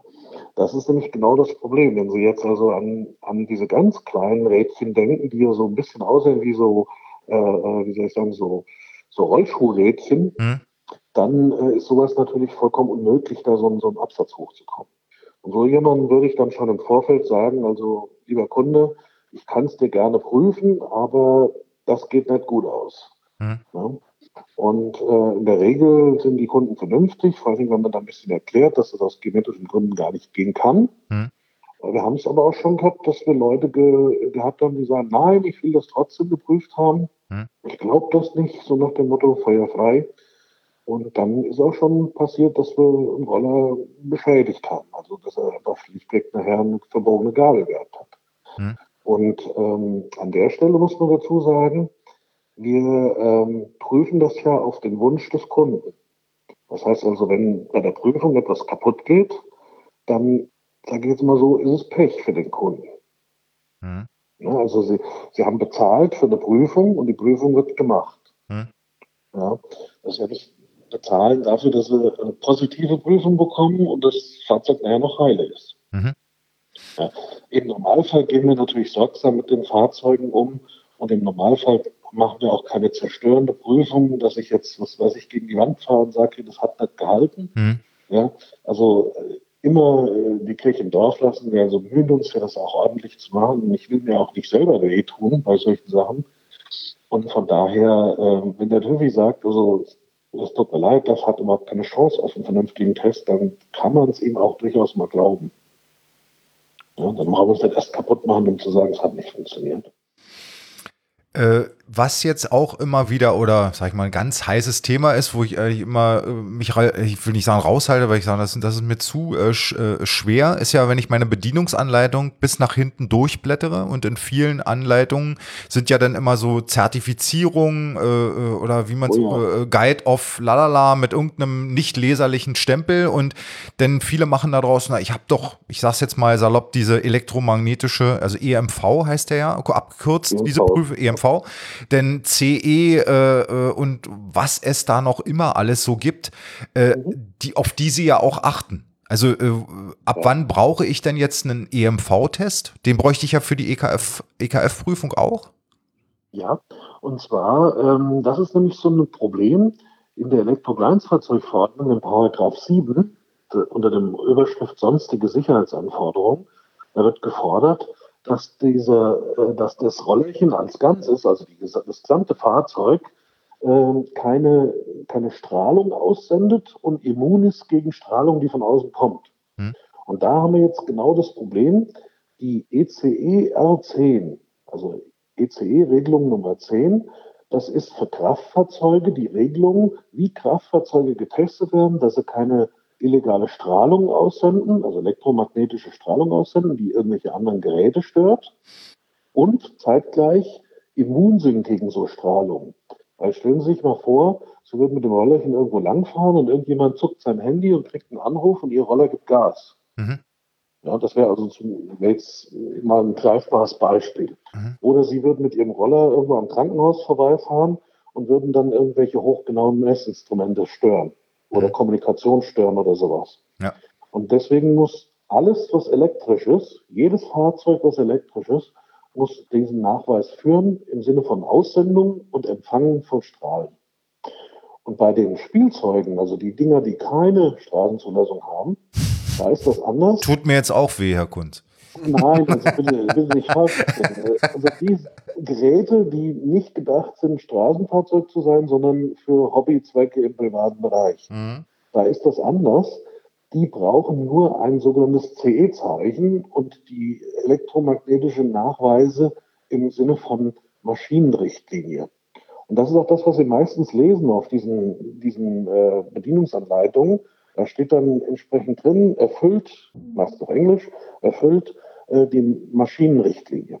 Mhm. Und das bedeutet, das Gerät als Spielzeug oder als, als Gerät irgendwas ist es zulässig, aber es das heißt, es erfüllt eben nur die Geräterichtlinie und nicht die Richtlinie für Kraftfahrzeuge. Macht auch irgendwo Sinn, das sind nämlich abgespeckte Anforderungen, weil wenn wir jetzt mal, ich sage es nochmal Spielzeug, aber damit meine ich es nicht böse, wenn das Spielzeug benutzt wird, wird es ja im heimischen Bereich, also in einem sehr begrenzten Bereich eingesetzt. Während wenn das Ding ein Kraftfahrzeug ist, dann kann es ja überall hinfahren. Mhm. Ja? Und deswegen ist es auch ganz wichtig, dass das Gerät zur Sicherheit des, des Betreibers, des, des Benutzers, dass das Gerät in beide Richtungen sicher ist, sendend und empfangend. Jetzt hatten Sie ja am Anfang gesagt, es gibt ja Leute, die äh, mehrere 10.000 Euro in ihre Harley oder wie auch immer investieren. Jetzt äh, haben wir jetzt dann, äh, ich sag mal jetzt mich als Beispiel, ich bin jetzt bereit, will da viel Geld ausgeben. Äh, was muss ich denn dann machen? Muss ich mir dann so ein Labor mieten? Äh, äh gibt es das bei Ihnen dann auch, dass Sie sagen, na, dann gehe ich ein Büro weiter und äh, mach mal schnell die EMV-Prüfung? Oder? Ja, also ähm, da kommen in der Regel ein sogenannter technischer Dienst ins Spiel. Das heißt, wenn Sie jetzt sagen, ich will jetzt vielleicht nicht wegen einem Roller, aber vielleicht haben Sie ja Lust, eine ganze Serie aufzulegen, dann würde man einen Roller nehmen, einen Testroller nehmen, würde dann äh, in ein EMV-Labor gehen. Da gibt es also verschiedene Anbieter bundesweit, die sowas anbieten. Ähm, und dann würde dieser Roller getestet werden, eben nach ECE R10, senden und empfangen mit Strahlung. Und wenn der den Vorschriften der Europäischen Union äh, entspricht, was das angeht, dann kriegen Sie dort ein positives Gutachten für EMV. Mhm. Und dieses Ding, das bringen sie mir dann mit und damit haben wir den Punkt abgehakt. Ich prüfe dann gar nichts, weil ich habe ja schon eine Prüfung vorgelegt bekommen mhm. und fertig. Mhm. Und wenn Sie jetzt diesen Roller in Serie bauen würden, also nicht nur einen, sondern was weiß ich, fünf oder sechs oder zehn oder noch mehr, ja, dann könnten wir immer wieder dasselbe EMV-Gutachten nehmen. Vorausgesetzt, der Roller ist technisch absolut gleich. Hm. Und ich habe jetzt, ich kenne jetzt ganz viele Leute, die den ähnlichen Roller haben wie, äh, wie ich und dann gehe ich ins Labor und sage, jetzt machen wir einfach, teilen wir mal die, die Kosten durch 100, äh, dann würde das auch gehen? Also, dass ich also dann hätten wir jetzt also für diese Art von Fahrzeug mit der Typenbezeichnung hätten wir dann eine EMV-Prüfung gemacht. Genau. Nur bitte aufpassen, was jetzt äh, leider in der Praxis auch schon ein paar Mal negativ aufgefallen ist. Wenn Sie jetzt ähm, ein wirklich baugleiches Fahrzeug haben, also selber Hersteller, selber Ausführung und hm. selber Softwarestand und so weiter und so weiter. Also wirklich tupfengleiches Fahrzeug. Hm. Dann ist das möglich, dieses EMV-Gutachten, was einmal erstellt wurde, auf alle Fahrzeuge zu übertragen, desselben Art. Hm. Aber bitte aufpassen, und das ist nämlich das Problem, wenn in, in China so Rollerchen gebaut werden, haben wir schon selber festgestellt, wenn man den nachher aufschraubt, ist dann in dem, in dem einen Serie ist ein Regler drin mit irgendeiner Bezeichnung. Mhm. Und ein halb Jahr später, wenn die zweite Serie kommt, der zweite Container kommt, ist ganz anderes Zeug drin. Mhm. Ja, also wenn dann irgendetwas abweicht, eine andere Motorbezeichnung, eine andere Reglerbezeichnung, eine andere Batteriebezeichnung, mhm. dann fangen wir wieder von vorne an, weil dann ist das Fahrzeug ja nicht mehr hm. Das Gleiche. Also selbst wenn der von außen gleich aussieht und jetzt komme komm ich hin und zeig, leg Ihnen das Prüf, Prüf äh, das EMV-Gutachten hin und jetzt kommt mein mhm. Mitstreiter Ramon Gön äh, und sagt jetzt, äh, ich habe denselben Roller, aber dann würden Sie trotzdem noch mal aufschrauben und reingucken, ja, äh, sind denn die, die Bauteile äh, die gleichen wie beim Zemke? Genau. Bei dem EMV-Gutachten würde ja derjenige, der diese, dieses Labor, was diesen Nachweis äh, macht, die würden ja auch den Roller erst testen und anschließend würden sie ihn aufschrauben und schauen, was haben wir jetzt eigentlich getestet? Also mit dem dem Regler, mit dem der Batterie, mit dem dem Ladegerät und so weiter und so weiter. Mhm. Und bitte daran denken, dass bei Elektrofahrzeugen das Ladegerät immer dazugehört. Weil auch mhm. das Ladegerät sendet ja Strahlung und kann Ladung, äh, Strahlung empfangen. Mhm. Aber das habe ich ja bei der Fahrt nicht dabei. Das ist richtig, aber Sie stecken es ja ein irgendwo zu Hause. Hm. Und in dem Moment sendet das Ding natürlich wie verrückt. Und vor allen Dingen kann es auch passieren, dass das Ladegerät Einfluss auf die äh, Netzspannung seitens des Hauses äh, Einfluss nimmt.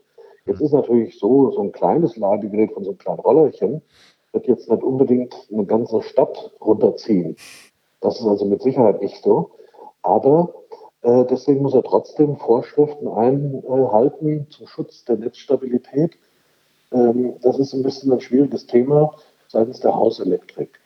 Wir müssen ja davon ausgehen, wir haben ja nicht nur einen Roller, sondern haben ja ganz viele Tausende in Deutschland. Mhm. Und wenn die über das Netz stören würden, dann wäre das ganz schlecht. Mhm. Okay. Hätten, haben Sie eine Hausnummer, was so ein EMV-Test kostet? Wie lange dauert denn der? Dauert das eine halbe Stunde oder äh, gibt man da seinen Roller doch schon eine Weile ab und geht mal nach Hause? Ja, also letzteres sicherlich. Also Sie werden den mit Sicherheit zu einem Termin da irgendwie hinbringen und werden ihn dann im Idealfall des späten Nachmittag wieder abholen können.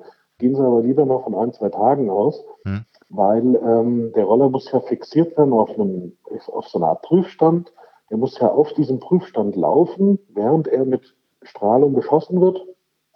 und so weiter und so weiter. Also es bedarf so ein bisschen im Aufbau. Mhm. Da ja auch jeder Roller ein bisschen anders ist, kann man ja nicht eine Form für alle nehmen. Und ähm, ich denke mal, also das muss natürlich jetzt das Labor selber entscheiden, was das kostet. Aber rechnen Sie mal so in der Hausnummer zwischen 5 und 10.000 Euro. Mhm. Das Problem ist aber, ich will jetzt nicht mit Tausenden um mich schmeißen, sondern das Problem hängt davon ab, ähm, wie das Labor, wie teuer das Labor ist, weil das sind natürlich hochpräzise Messgeräte und alles. Und die haben natürlich jeder so seine eigene Kalkulation. Mhm.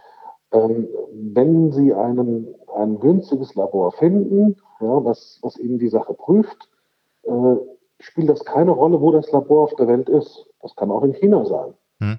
Aber es muss letztendlich ein akkreditiertes Labor sein. Also das Labor muss für diese EMV-Messungen zulässig sein. Und das, was die als Dokument ausstellen, muss eine gewisse Form haben. Also es nützt nichts, wenn das 40 Seiten chinesische irgendwas ist, sondern das muss dann also auch schon in den Vorgaben entsprechen und vor allem muss drin stehen, klipp und klar, der Roller erfüllt ECE R10. Hm. Das ist das Ergebnis. Hm. Brauche ich, brauche ich noch ein Zertifikat? Sonst eigentlich nichts. Den Rest können wir, also diese elektromagnetische Verträglichkeit ist halt das Einzige, was ich hier an meiner Prüfstelle natürlich nicht prüfen kann, mhm. weil es hochgenaue Messbedingungen erfordert. Aber alles andere, also ein Bremsentest, ein Lichttest und so weiter, das kann ich ja alles hier vor Ort machen. Okay. Das ist ja, äh, also gut, aber das ist ja dann eigentlich, sage ich mal jetzt salopp, der Showstopper, oder? EMV-Test? Also, genau. Und deswegen ist es so schade, weil die Kritik bitte nicht, am, nicht an den Aufsichtsbehörden oder sowas oder an den TÜVs loslassen, sondern richten Sie bitte die Kritik an die Hersteller. Weil äh, im Grunde hat der Hersteller ja seinen, seinen Nicht-Straßenroller, hat er ja schon mal nach CE-Konformität Maschinenrichtlinie prüfen lassen. Hm. Und da war ja, das war ja quasi die halbe EMV-Nachweisung nach R10. Die eine Hälfte, die sendende Hälfte war das ja schon. Hm. Na, das heißt also, da fehlt ja jetzt eigentlich nur noch der empfangende Teil und dann wäre das ja alles gut. Hm. Nur, das ist halt der Unterschied zwischen einem 2000 und einem 5000 Euro Test. Und mhm. der chinesische Hersteller hat sich das schlichtweg gespart, weil er ja gesagt hat, ich bringe keine Fahrzeuge in Verkehr, sondern Spielzeuge. Das würde also bedeuten, wenn ich CE nicht habe, dann habe ich gar nichts eigentlich. Also dann, äh, dann brauche ich eigentlich gar nicht anfangen. Also selbst wenn es so aussieht hinten. Also wir hatten ja da hin und her, Sie sagten ja, äh, wenn das und das nicht ist, dann ist eigentlich ganz vorbei. Also wenn. Also wir, uns nützt das CE-Zeichen nicht viel, weil wir ja als Kraftfahrzeug das Ding betrachten. Und Sie wollen ja auch eine Kraftfahrzeugbetriebserlaubnis haben. Und deswegen müssen wir einen kompletten Nachweis nach ECE R10 haben. Und wenn, mhm. das, wenn das Gerät selber, damit es überhaupt in, in Europa verkauft werden darf als irgendwas, äh, braucht es eine sogenannte CE-Kennung. Das heißt, dass es zumindest jetzt nicht gefährlich strahlt. Also denken wir jetzt mal an, an irgendwas, äh, äh, was medizinisch ist oder so. Mhm.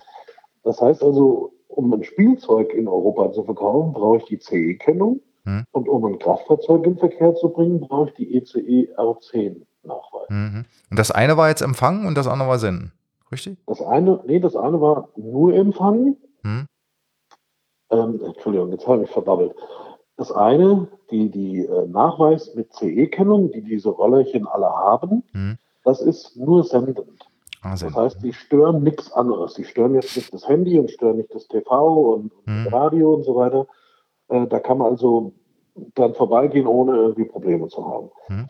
Und das andere, die, die ECE R10, ist die eine Hälfte sendend, wie das andere auch, die CE auch, aber da kommt noch dazu das empfangend. Das mhm. heißt also, dass wenn ich das Ding mit Strahlung beschieße, dass es dann nicht komische Sachen macht, das Rollerchen. Mhm. Und äh, dann habe ich ja mir noch aufgeschrieben, weil Sie ja so salopp gesagt haben, wenn Sie danach dann wieder rumlöten an Ihrem Roller, um was anderes wieder noch hinzubiegen, äh, dann ist auch die Sache mit dem EMV-Test mhm. dahin. Hinfällig. Hinfällig. Das war gemünzt, wir hatten uns ja darüber unterhalten. Mhm. Ähm, ich, kann, ich kann den drosseln, den Roller, hatten Sie gesagt. Mhm. Also Sie, Sie basteln jetzt irgendwas in die Elektronik da hinein, was wie auch immer die Elektronik in der Leistung begrenzt und somit fährt der Roller nicht schneller wie 20. Mhm. Ja? Wenn Sie das vor Ihrem EMV-Test machen, das heißt, die Änderung ist mitgetestet, mhm. dann spricht da gar nichts dagegen. Wenn Sie aber jetzt einen EMV-Test machen und anschließend feststellen, oh, der Roller ist zu schnell und tun nochmal an der Elektronik was nachträglich ändern, dann ist natürlich auch Ihr EMV-Test hinfällig. Mhm. Ja, also Sie müssen quasi einen Endstand testen und einen Zwischenstand. So, jetzt haben wir Licht, sagen Sie, ist okay. Bremse ist auch da. 25, ich sag mal jetzt, die, wir gehen mal in die eine Richtung. Also wir haben jetzt 25 drauf und wir haben einen Sitz drauf. Mhm.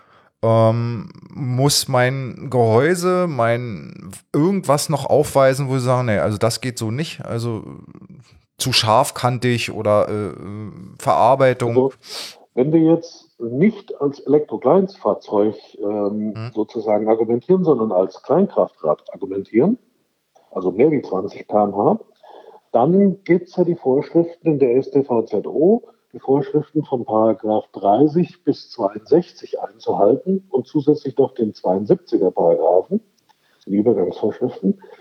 Und da geht es ganz klar los. Dann brauchen Sie auch keine Fahrradbeleuchtung mehr, sondern brauchen Sie eine richtige Mopedlampe. Mhm. Dann brauchen wir eine richtige Hupe, keine Klingel und so weiter und so weiter. Also dann, dann werden die Vorschriften schon ziemlich stramm und ziemlich präzise. Hm. Also, weil Sie die Paragraphen gerade äh, erwähnen, bräuchte ich dann auch hier äh, äh Warndreieck und, und, und einen, ähm, ähm, wie heißt es, ein Erste-Hilfe-Material noch dabei? Ja, äh, das fällt raus, weil Ihr Kleinkraftrad ja ein Zweirad wäre und Zweiräder müssen diese Dinge nicht mitführen. Ah, ja. Also Motorrad braucht kein Warndreieck mitführen. Mhm. Ja. Und ähm, ein Verbandkasten brauchen wir bei uns in Deutschland als Zweirad auch nicht mitführen. Was aber eventuell anders wäre, wenn Sie ins Ausland fahren, also in Österreich zum Beispiel, da ist es erforderlich für zwei Räder auch einen kleinen Verbandkasten mitzuführen. Ja, da ist es ja insgesamt wieder entspannter. Da ist es ja ein Fahrrad. Ja, dann brauchen Sie nicht wieder nichts mit. aber wenn das ein Kleinkraftrad wäre, nach nationalem deutschen Recht, hm. und Sie würden mit diesem Kleinkraftrad nach Österreich fahren, dann müssten Sie natürlich auch in Österreich die Kleinkraftradvorschriften erfüllen, sprich dann brauchen Sie es wieder. Nee, ich, ich meine ja, also da könnte ich ja mit meinem 25 km/h Roller, da bräuchte ich ja bei Ihnen gar nicht vorbeischauen. Wenn ich sowieso jetzt, genau. dann, dann wäre ja alles äh, äh, ganz anders. Wenn Sie Österreicher in Österreich werden, hätten Sie es ein bisschen leichter an dem Punkt, das stimmt. Mhm. Ähm, haben Sie jetzt noch ein Ass im Ärmel bei unserer 25 km/h L1E-Prüfung? Was äh, haben wir noch was vergessen, auf was Sie achten? Also wir haben jetzt den Sitz, Licht, Bremse, keine Drosselung oder na gut, da ist ja, äh, da kann man ja. 45 müsste bleiben. Ja, ich denke, das ist machbar. Also äh, da habe ich noch keinen gesehen, der so teuer war. Ja. Äh, so schnell war, so rum. Hm? Da gibt es ja auch noch äh, Vorschriften äh, zum Thema Bereifung. Hm? Ja, also Paragraph 36 in der StVZO, der sagt, sie brauchen Reifen und diese Reifen müssen Luftreifen sein. Oh, ist der, okay. Ja, also wenn Sie jetzt an, an so einen Roller denken wie Metz Mover zum Beispiel, der hat ja Luftreifen, der hat so kleine Fahrradreifchen. Mhm. Während wenn Sie jetzt an Xiaomi denken, der hat dann schon ein bisschen Schwierigkeiten. Mhm. Beziehungsweise die ganz einfachen Roller, die nur noch Plastikräder haben, das geht natürlich dann nicht. Mhm. So, und ansonsten wäre halt, wär halt zu klären, wenn alle diese Sachen nachweisbar sind, äh, ob der jetzt Luftreifen hat, das kann ich ja gucken, das ist ja ganz einfach. Mhm. Ja.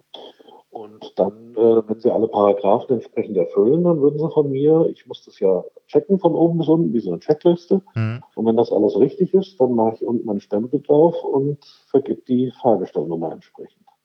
Mhm. Haben Sie da so richtig so eine Schlagzahlen und, und, und schlagen mir das dann unten in meinen Roller rein? Genau. Wir brauchen dann eine Stelle, die irgendwo auf der rechten Fahrzeughälfte ist. Mhm und da irgendwo am Rahmen, also in der Hauptkarosserie des Fahrzeugs. Hm. Und dann äh, würde man ein Stückchen vielleicht ein bisschen blank machen an, an der Stelle, je nachdem, was für eine Beschichtung drauf ist. Und dann gibt es da die 17-stellige Nummer, die dann da reingehämmert wird. Hm. Das ist Vorschrift, hm. weil jedes Kraftfahrzeug braucht eine eingeprägte oder aufgeleserte äh, Fahrgestellnummer. Hm. Und da ist das Einfachste, mit Schlagzahlen die einfach reinzudonnern. Hm. Wenn Sie sagen, nein, das möchte ich nicht, dass das hier verdellert wird, dann kriegen Sie von mir die Nummer gesagt und dann sorgen Sie dafür, dass die irgendwie da reinkommt. Also entweder rein graviert oder rein gelasert, das geht auch. Mhm. Ja, auf alle Fälle dauerhaft muss die irgendwie da rein. Okay, also das hört sich jetzt ja für mich, äh, wenn ich mal den EMV-Test ausklammere, äh, überschaubar an. Also wäre machbar, also einen Roller 25 km/h mit Sitz zuzulassen. Haben Sie das schon öfter erlebt? Also machen das auch äh, wirklich Anwender? Fahrer, also Nutzerinnen? Das Problem ist, weil ja dieses EMV-Test im Prinzip das, das Killer-Kriterium ist, mhm. Deswegen ist die Einzelabnahme in den Bereichen eigentlich eher selten. Also mhm. Ich habe sehr viele Anfragen dazu, aber wegen bestimmten Sachen, zum Beispiel den EMVs, ähm, wird dann oft nichts draus. Also es tut mir immer sehr leid, aber ich, äh, ich kann ja nicht an den Vorschriften vorbei. Mhm. Die Vorschriften ist ja auch völlig klar, um Gottes Willen. Also da äh, ist völlig verständlich. Also dafür sind sie ja da. Also dafür ein Glück haben wir sie ja. Ähm, gilt ja, ja Kollegen in Deutschland, mhm. die dieselbe Tätigkeit machen. Ja. Ähm, ich habe jetzt ja Sie wissen ja, was ja noch kommt. Das große Finale kommt ja nun noch. Und ich kann mir auch vorstellen, in unserem ersten Mailverkehr, den wir miteinander hatten, Sie haben bestimmt beim Schreiben des Öfteren einfach nur mit dem Kopf geschüttelt und gesagt, was ist das für ein Mensch? Äh, was will der eigentlich? Aber mir geht es ja darum, dass äh, Elektromobilität oder Mikromobilität in Deutschland ja äh, 90 Prozent äh, illegal oder nicht zugelassen ist. Und ähm, ich will jetzt da auch gar keine Bewertung von Ihnen hören oder sonstiges, sondern ich will eigentlich nur mal äh, kurz übertragen, wenn ich jetzt zum Beispiel mit meinem Monowheel zum, komme oder will, will äh, unseren Leuten einfach mal sagen, welche äh, da gibt es ja dann mehrere Showstopper einfach, die jetzt da dann äh, kommen. Also wenn der EMV-Test, selbst wenn der jetzt gemacht wurde in China, weil wir hatten ja jetzt darüber ja gesprochen, erstmal, Sie wissen ja gar nicht, was ist das nach deutschen Vor Vorgaben oder Vorgaben des KBAs oder Fahrzeugzulassungsordnung, ist das richtig? Ja. Ähm, was ist es für ein Fahrzeug? Also es ist kein Kraftrad, es ist kein, äh, mein Gott, es gibt ja da so viele Ausdrücke, äh, äh, Leichtkraftrad oder was auch immer. Und dann, dann könnte ich ja eigentlich schon abtreten, oder? Also dass sie dann sagen, nee, also also mit einem Monowheel haben sie es schwer. Also eigentlich ist es nicht möglich, hm? weil ein Monowheel im Grunde in keine Fahrzeugklasse passt. Mhm. Also jedenfalls in keine europäische und auch in keine deutsche passt. Mhm. Für ein äh, Kleinkraftrad fehlt ihm einfach ein Rad, weil es muss zwei Räder haben. Mhm. Für Elektrokleinstfahrzeug äh, brauchst du auch zwei Räder. Ja? Wenn, wenn auch an einer Achse, aber jedenfalls, es passt nirgendwo richtig rein, allein schon daher. Und äh, wenn ich es mal so sagen darf, das ist auch gewollt so. Und zwar, äh, bitte nicht erschrecken, ähm, stellen Sie sich mal vor, äh, Sie können mit Sicherheit jetzt mit dem Monowheel sehr gut umgehen, weil Sie ja auch das Fahrzeug mit Sicherheit hobbymäßig schon lange besitzen und, und viel fahren. Mhm. Aber äh, stellen Sie sich vor, Sie fahren relativ unbedarft die Straße runter und plötzlich springt Sie von seitlich irgendwas an und Sie müssen eine Vollbremsung machen. Also so richtig aus dem vollkommen Nichtsgedanken, eine richtige harte Vollbremsung. Und würden Sie das mit dem Monorail hinkriegen, ohne zu stürzen? Hm. Ja, und dieser Gedanke, der da ist, der wurde geäußert, als damals die Elektrokleinstfahrzeugverordnung sozusagen in den Kinderschuhen war, als es darum ging, sowas zu entwickeln. Und da hat man aufgrund der, der Fahrstabilität, und damit ist halt, wie gesagt, gemeint, äh, eine Notbremsung, ähm, hat man im Prinzip da Bedenken gehabt und da gab es dann einen Auftrag an die BAST, das ist die Bundesanstalt für Straßenwesen, die ja auch teilweise gut und teilweise schlecht zitiert wurde bisweilen. Ähm, und die BAST hat dann diese Fahrzeuge getestet. Natürlich ist jetzt jemand, der kein, der jetzt nicht besonders sportlich ist oder der nicht besonders äh, äh, gelenkig ist, mit so einem Fahrzeug natürlich am Anfang ein bisschen überfordert. Aber genau das ist ja eigentlich die Frage. Kann jeder mit dem Ding betriebssicher umgehen? Also jeder, der eine Fahrerlaubnis hat, der muss das Ding doch bedienen können. Hm. Ein Kraftfahrzeug. Ja?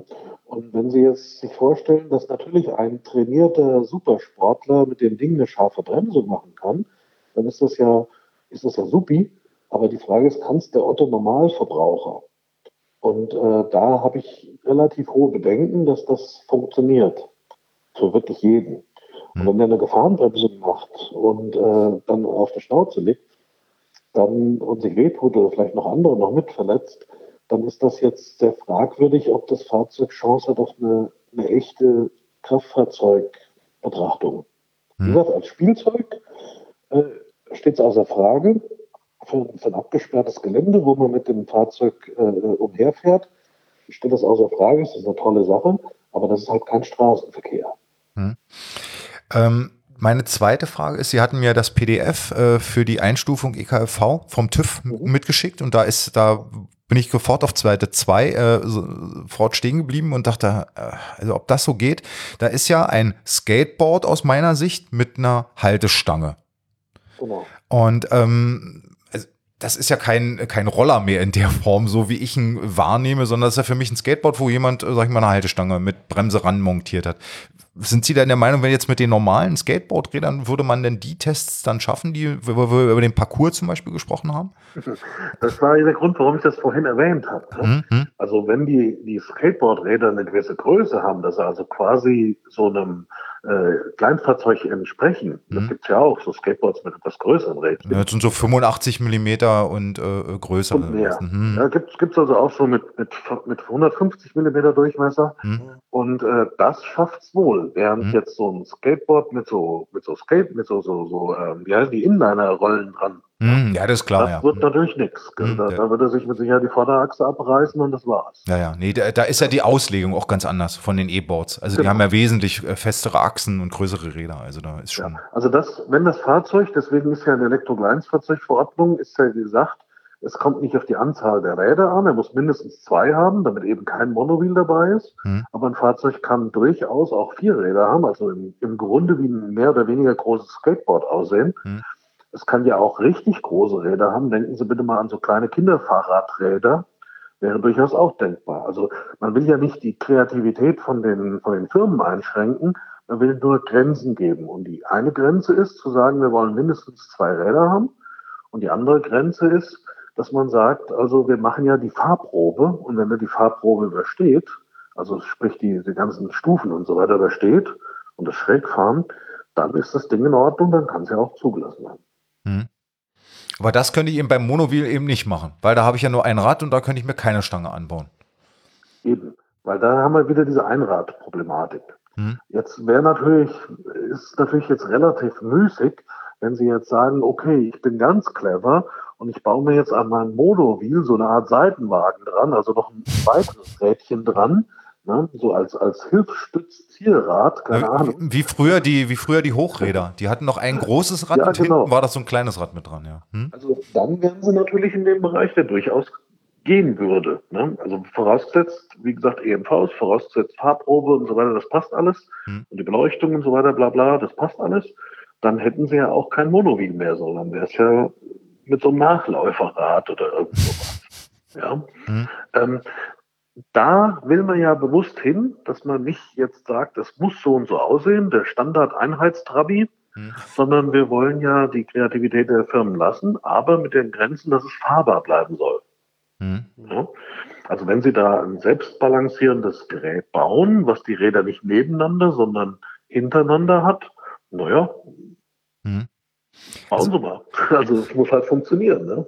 Äh, ich war ja gestern äh, bei Ihrem, äh, wenn ich jetzt zur TÜV Mobility Konferenz gehe, bin ich dann bei Ihrem Arbeitgeber? Also, weil da gibt es ja diese ganzen Unterteilungen, TÜV Hessen, TÜV Rheinland und und und. Ist das dann global alles TÜV und dann sagen Sie auch, ja, ja, das stimmt, das, dann waren Sie bei mir auf der Konferenz. ja, TÜV ist halt, wie gesagt, nicht gleich TÜV, hm. wenn es auch im Volksmund so ist. Hm. Ähm, es gibt verschiedene Versionen. Ähm, äh, Mobility hängt jetzt wiederum davon ab, bei welchem TÜV sie gewesen sind. Das sind meistens äh, unter Untergruppierungen innerhalb des jeweiligen Hauses. Da gibt es Untergruppierungen, die sozusagen die, die Prüfstellen betreiben, wo der normale Kunde hinfährt mit seinem Auto. Dann gibt es meistens bei den Sachverständigenorganisationen einen technischen Dienst. Das heißt, die haben eigene Labore für bestimmte Sachen. Mhm. Und dann gibt es natürlich auch ähm, übergreifende äh, ähm, Organisationseinheiten. Also das kann man so pauschal nicht sagen. Mhm. Aber, aber ähm, das sehen Sie wiederum, wenn ein, eine sachverständige Organisation akkreditiert ist, für Kraftfahrzeuge zu prüfen, dann haben die in der Regel auch eine passende Abteilung dafür. Ne? Wie gesagt, der Name, der ist da sehr, Namensgebung ist da sehr flexibel. Mhm. Also jedenfalls, was ich da so mit, also rausgehört habe, das hatten Sie ja am Anfang erwähnt, oder wo wir uns über diese EU-weite Regelung äh, unterhalten haben, äh, dass man jetzt ja, ich weiß, also den Zeitrahmen, der hätte mich ja interessiert, aber den wusste leider keiner, äh, dass man eine EU-weite Regelung jetzt anstrebt. Ja. Ähm, und da bin ich ja mal gespannt, weil wenn ich jetzt so, so nur, nur, die paar Punkte, die wir jetzt gerade angesprochen haben, wie man die dann, äh, sag mal, so, so, so den Mittelweg, den Querschnitt bildet. Also man ist tatsächlich da gerade dran. Ähm, man hat ja erkannt, dass diese Mikromobilität durchaus konkurrenzfähig ist und dass die auch durchaus Sinn macht. Äh, aber natürlich ist man dabei, äh, so Sachen, es war jetzt in, in, der Diskussion gerade diese Leihroller, die es sehr viele gibt, hm. dass die natürlich sehr fragwürdig sind unter dem Umweltgedanken. Und da hat man ja angeregt, dass man jetzt bei der nächsten Änderung dieser Vorschriften zum Beispiel austauschbare Akkus macht. Hm. Und dann kann ich mir vorstellen, dass in einem nächsten Schritt die Elektrokleinstfahrzeugverordnung national oder eine zukünftige internationale Rollervorschrift, wie auch immer die aussieht, dass dann da drin steht, er muss das, das, das, das haben und einen austauschbaren Akku. Hm. Ja. Und äh, an diesen Punkten ist man dran. Ähm, nur müssen Sie sich vorstellen, wenn in der EU-Gesetzgebung etwas schnell geht, dann dauert das fünf Jahre. Hm. Na, also das bedeutet schnell, weil Sie müssen ja äh, die ganzen EU-Länder, die ja alle verschiedene Interessen haben, verschiedene Sichtweisen haben, müssen sie ja da mehr oder weniger inklusive aller Lobbyisten, inklusive aller Herstellerinteressen und so weiter, müssen sie alle unter einen Deckel kriegen. Und der eine sagt, Fahrradbeleuchtung ist ausreichend, der andere sagt auf gar keinen Fall, der nächste sagt, eine Klingel ist gut, der nächste sagt, nein, wir müssen eine Hupe haben und, und so weiter und so weiter. Also da, da so viele Leute unter einen Hut zu kriegen, das äh, dauert halt, wie gesagt, in der Regel, wenn es schnell geht, vier bis fünf Jahre und wenn es normal geht, durchaus auch mal zehn Jahre. Aber das ist ja jetzt eigentlich nicht übertragbar äh, für unseren, äh, sag ich mal, aktuellen, sich entwickelnden Technikstandard. Also wenn ich mir überlege, warte ich vor fünf Jahren, äh, vor zehn Jahren, glaube ich, gab es da überhaupt schon iPhone? Also wenn man überlegt, wo wir, wo, wo, wo, wir, wo wir jetzt schon sind, jetzt mit Mobiltelefonen und, äh, äh, und in zehn Jahren, also da, also das ist ja Wahnsinn eigentlich. Das ist, geht doch, also aus meiner Sicht jetzt gar nicht so richtig parallel mit der Zeit. Also klar, ich gebe Ihnen recht, es muss nicht, wir müssen nicht äh, jeden, äh, jeden, äh, wie sagt man, Lenz oder wie auch immer hinterherrennen oder, oder oder Spaß auf die Straße bringen wollen. Aber äh, äh die EU-Länder machen uns ja ein Stück weit äh, was, was anderes vor, oder? Also, dass man da einfach mal sagt, wir probieren es, wir schauen uns das an. Aber hier in Deutschland ist es jetzt ja so, also ich will jetzt keine, um Gottes Willen, keine, kein TÜV-Statement oder irgendwas aus Ihnen rauskitzeln. Nee, das kann ich Ihnen auch nicht geben. Hm, sondern Aber, ich möchte mit äh, Ihnen da jetzt einfach nur mal kurz so, sag ich mal, so ein bisschen philosophieren drüber. Also, ja. ja. Nein, also da gebe ich Ihnen schon recht. Es muss die, die Technik, die ist sehr kurzlebig momentan und ist auch sehr, sehr interessant, was alles gibt. Sie ist vielleicht nicht nur an die Elektrokleinstfahrzeuge oder Mikromobilität, sondern denken Sie auch mal bei den normalen Fahrzeugen an sowas wie autonome Fahrzeuge, also Fahrzeuge, die selbstfahrend sind und sowas. Da ist die Technik teilweise schneller wie der Gesetzgeber, das stimmt schon. Da kommt jetzt was, habe ich gestern gehört, demnächst wohl. Ja, Noch vor dem genau. Sommer gibt es einen Gesetzesentwurf. Also. Und, und deswegen ist es so wichtig, ähm, dass wir das nicht als einzelne Länder machen. Jeder kocht sein Süppchen mhm. und haben dann das Problem, dass sobald einer über die Grenze kehrt, wird was legal oder illegal. Das mhm. ist ganz schlimm sowas. Sondern deswegen ist es wichtig, dass die Europäischen Kommission, die mit diesen Techniken beschäftigt sind, dass die Gas geben, dass die das anpassen immer wieder und dass die dann vielleicht entweder die L1E-Klasse später für diese Fahrzeuge öffnen, dass mhm. da eine Unter-Unterklasse machen oder dass sie vielleicht sogar eine eigene europaweite Regelung da machen.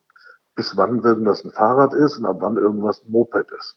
Mhm. Ja, und das, das sind halt so Sachen, äh, glauben Sie mir, die arbeiten da dran, aber wie gesagt, das sind wirklich ganz viele Köche, die diesen Brei verderben, die da alle mitreden. Mhm. Mhm. Das wird, das wird immer so sein. Ja gut, ist jetzt natürlich jetzt, äh, macht einem nicht wirklich Mut. Also nee, ganz sicher nicht. Zumal also, wenn Sie, wenn Sie in einer überschaubaren Zeit jetzt da gerne Ergebnisse sehen würden. Hm. Aber gut. Ähm, aber ich will diese ja. Frage nochmal umdrehen. Hm. Äh, wenn, wenn Sie jetzt äh, zum Beispiel ein Monowheel, was Ihnen ja am Herzen liegt, wenn Sie das jetzt äh, unter dem äh, fahrdynamischen oder auch unter dem technischen Aspekt sehen, natürlich kann man das prima unter den Arm klemmen und mit in die Straßenbahn nehmen und solche Sachen. Aber Sie müssen immer natürlich auch diesen Sicherheitsaspekt, wie wollen Sie den entkräften? Dass man bei einer Gefahrenbremsung mit den Dingen Schwierigkeiten hat. Also, Wie wollen Sie das entkräften? Also entkräften in der Form würde ich Ihnen jetzt beantworten. Ich würde erstmal entsprechende dass sich jemand mal hinsetzt und die Dinger wirklich mit Leuten prüft und testet, die die Dinger fahren können. Also das hatten, Sie hatten ja die Bast-Studie erwähnt. Ich hatte ja da auch schon mit der Bast drüber gesprochen, habe mich da auch äh, ziemlich in die Nesseln gesetzt, weil ich gesagt habe, ihr konntet die Dinger ja gar nicht fahren. Am Ende äh, ist der Herr dann aus dem Büro gefahren mit dem Monobil oder aus dem Raum und hat mir dann genau äh, eines Besseren belehrt. Aber äh, genau diese, äh, sag ich mal, Bremsverhalten einfach mal wirklich nach Ihren Vorstellungen, wie der TÜV sagt, so messen wir Bremsen, so äh, das halten die Dinge aus, dass man sowas einfach mal aufschreibt aufschreibt, dass wir eine Grundlage haben und über Dinge diskutieren können. Wir haben ja jetzt zum Beispiel aktuell auch gar keine Grundlage für E-Scooter. Also was, wie werden die Dinger gefahren? Wie, wer, wer nutzt die Fahrzeuge? Wir wissen nur aus irgendwelchen Interface-Abgriffen von den Verleihern, wo die Dinger gefahren werden, aber wir wissen nicht, wie werden sie auf dem, Öffn also auf dem ländlichen Raum genutzt, wer nutzt die da? Also da sind wir ja noch in einem ich sag mal, in einer Grauzone. Also äh, jeder weiß, dass es nicht geht, aber wir können es nicht belegen. Also das ist immer ja. so meine, meine, meine Wahrnehmung. Und das würde ich mir jetzt wünschen, dass wir das bei den an diesen anderen Fahrzeugen auch tun. Ja, also das wird, wird mit Sicherheit auch geschehen. Und zwar äh, gerade gerade die Versicherer, die hm. werden natürlich alles tun, diese Informationen zu bekommen. Weil die ja, Sie haben ja sicherlich gemerkt, wenn Sie jetzt dieses Jahr ein Elektrokleinstfahrzeug neu versichert haben oder wieder versichert haben, dann sind die Versicherungsprämien ja deutlich günstiger geworden wie letztes Jahr noch. Mhm. Und ich denke, die werden jetzt auch schon eine Menge Unfallchirurgien wieder geschlossen haben, die ja alle äh, am 15.06. extra aufgemacht wurden wegen ja, den ganzen genau. Unfällen. Die Panik, genau. Die Panik. Ähm, aber äh, lassen, lassen Sie mich da ganz kurz noch einhaken mit den Versicherungen. Äh, Versicherer sind ja wie wir alle wissen, nicht nur deutschlandweit unterwegs, sondern europaweit. Und da hat man doch schon Zahlen, oder? Also ich, ich bilde mir ein, dass in Frankreich schon Zahlen vorliegen und dass man in Skandinavien schon Zahlen hat. Also ich denke, ein Gefühl haben die alle. Also es ja, aber ist, wissen Sie, wenn wir jetzt von einem guten Dreivierteljahr Erfahrung reden, dann ist das natürlich gemessen an 120 Jahre Kfz-Erfahrung ja, natürlich. Also relativ Nein, wenig. Nee, ne? ich meine jetzt auf die anderen Fahrzeuge, die wir ja in Deutschland, also die ja nicht zulassungsfähig sind, was wir jetzt wissen, ja. aber äh, sondern die jetzt zum Beispiel in Frankreich genutzt werden dürfen oder in Skandinavien, wo man die ja ganz normal auf der Straße nutzen kann. Da bekommt ja jeder Versicherer ein Gefühl dafür und sagt, aha, so ist, sind also die, und so verunfallt jemand oder auch nicht, oder das sind die Schadensauswirkungen, die wir haben. Oder wenn ich jetzt sehe, in Österreich, da äh, kann man es einfach mit der Haftpflichtversicherung klären, also so ein Fahrzeug, oder in Belgien zum Beispiel auch. Aber äh, es ist, also ich denke, es sind Zahlen da, aber vielleicht müssen wir einfach noch ein bisschen an dem Wollen äh, äh drehen und äh, schieben. Ja, aber Sie als Interessengruppe hm. können doch mal den Verband der Versicherer diesbezüglich befragen. Mhm. Ja, ja, da sind, da sind wir ja dran. Also äh, wir haben, sind ja jetzt so ein Jahr, knapp über ein Jahr dabei. Wir sind jetzt schon auf diversen Veranstaltungen gewesen und ich sag mal, man nimmt uns jetzt immer mehr wahr und dann vor allen Dingen, dass wir keine Spinner sind, sondern oder, oder Akrobaten oder Stuntleute, sondern äh, eben ganz normale Leute, die, äh, sag ich mal, das Spektrum der Fortbewegung im innerstädtischen Verkehr einfach noch äh, erweitern wollen. Also ich sage immer salopp, ich möchte einfach nur legal mit meinem Skateboard zum Bäcker fahren. Also äh, ohne jetzt in mein Auto zu steigen, äh, ich müsste es einfach nur an der Garderobe wegnehmen, aufstehen und losfahren. Und ähm, das sind so, so, so der Ansatz. Und das, äh, ich meine, das, das entwickelt sich gerade tröpfchenweise. Also mehr kann man einfach nicht äh, sagen. Also die, die Wahrnehmung ist immer noch ganz, ganz am Anfang. Und das ist ja auch zum Beispiel dieses, ich denke, das haben Sie auch schon mitbekommen in der Diskussion und Wahrnehmung, äh, Fahrrad und Kfz. Also die wenigsten werden Ihnen auf der Straße sagen, wenn Sie die Frage stellen, äh, ist der Roller ein Fahrrad oder ist das ein Kraftfahrzeug? Also äh, wir beide wissen das ja nun äh, schon lang, länger, aber viele äh, haben die Wahrnehmung, äh, sie sagen immer so schön äh, salopp Rollerchen, ja, also das, das spiegelt ja auch so bei vielen Leuten genau das wieder, dass sie sagen, ah, das ist doch ein Spielzeug, das ist doch ein Fahrrad, aber das ist doch kein Kraftfahrzeug. Ja. Ähm, ich habe diese Wortwahl extra gewählt, weil ich abgrenzen will zu dem Kraftfahrzeug, was deutlich höhere Anforderungen hat. Mhm. Also die Bremsen für ein L1E-Fahrzeug müssen viel, viel mehr nachweisen und viel, viel mehr können, wie mhm. die Bremsen für ein Elektrokleinstfahrzeug. Mhm. Das heißt also, wenn der gesetzliche Rahmen dahin geht, dass so ein, ein Rollerchen einem Roller entspricht, mhm. ja, dann muss er natürlich auch noch technisch ein bisschen ausgefeilter werden. Mhm. Und wenn man das jetzt so ein bisschen verniedlicht, und das war wirklich lieb gemeint, ähm, dann ist damit gemeint, ja, es ist ja auch nur 20 kmh, es ist ja auch nur dies und jenes und deswegen darf das ja auch so, so einfache Bremsen haben und so einfache Prüfungen und so weiter und so weiter.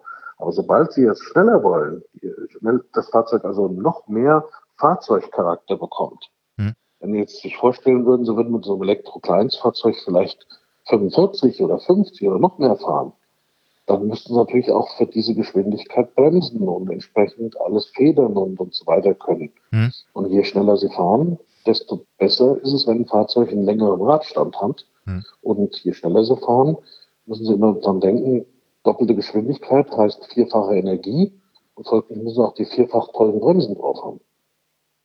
Ja, aber ich denke, den ersten Schritt, den wir machen müssen, Sie müssen mir jetzt erstmal eine Fahrzeugklasse sagen. Genau. Da, da, kann ich Ihnen nur anbieten, also nur sinnvoll anbieten, gerade für eine Einzelabnahme, mhm. kann ich Ihnen nur sinnvoll die Elektrokleinstfahrzeugverordnung anbieten.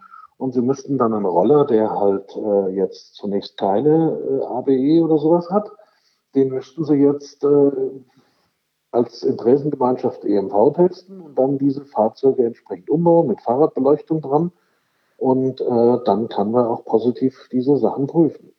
Hm. Wie gesagt, sobald ein Fahrzeug baugleich ist, hm. solange kann ich ja auf bestimmte Prüfungen verzichten. Also dann prüfe ich es einmal und kann sagen, okay, er hat jetzt zehn Stück davon, die absolut baugleich sind.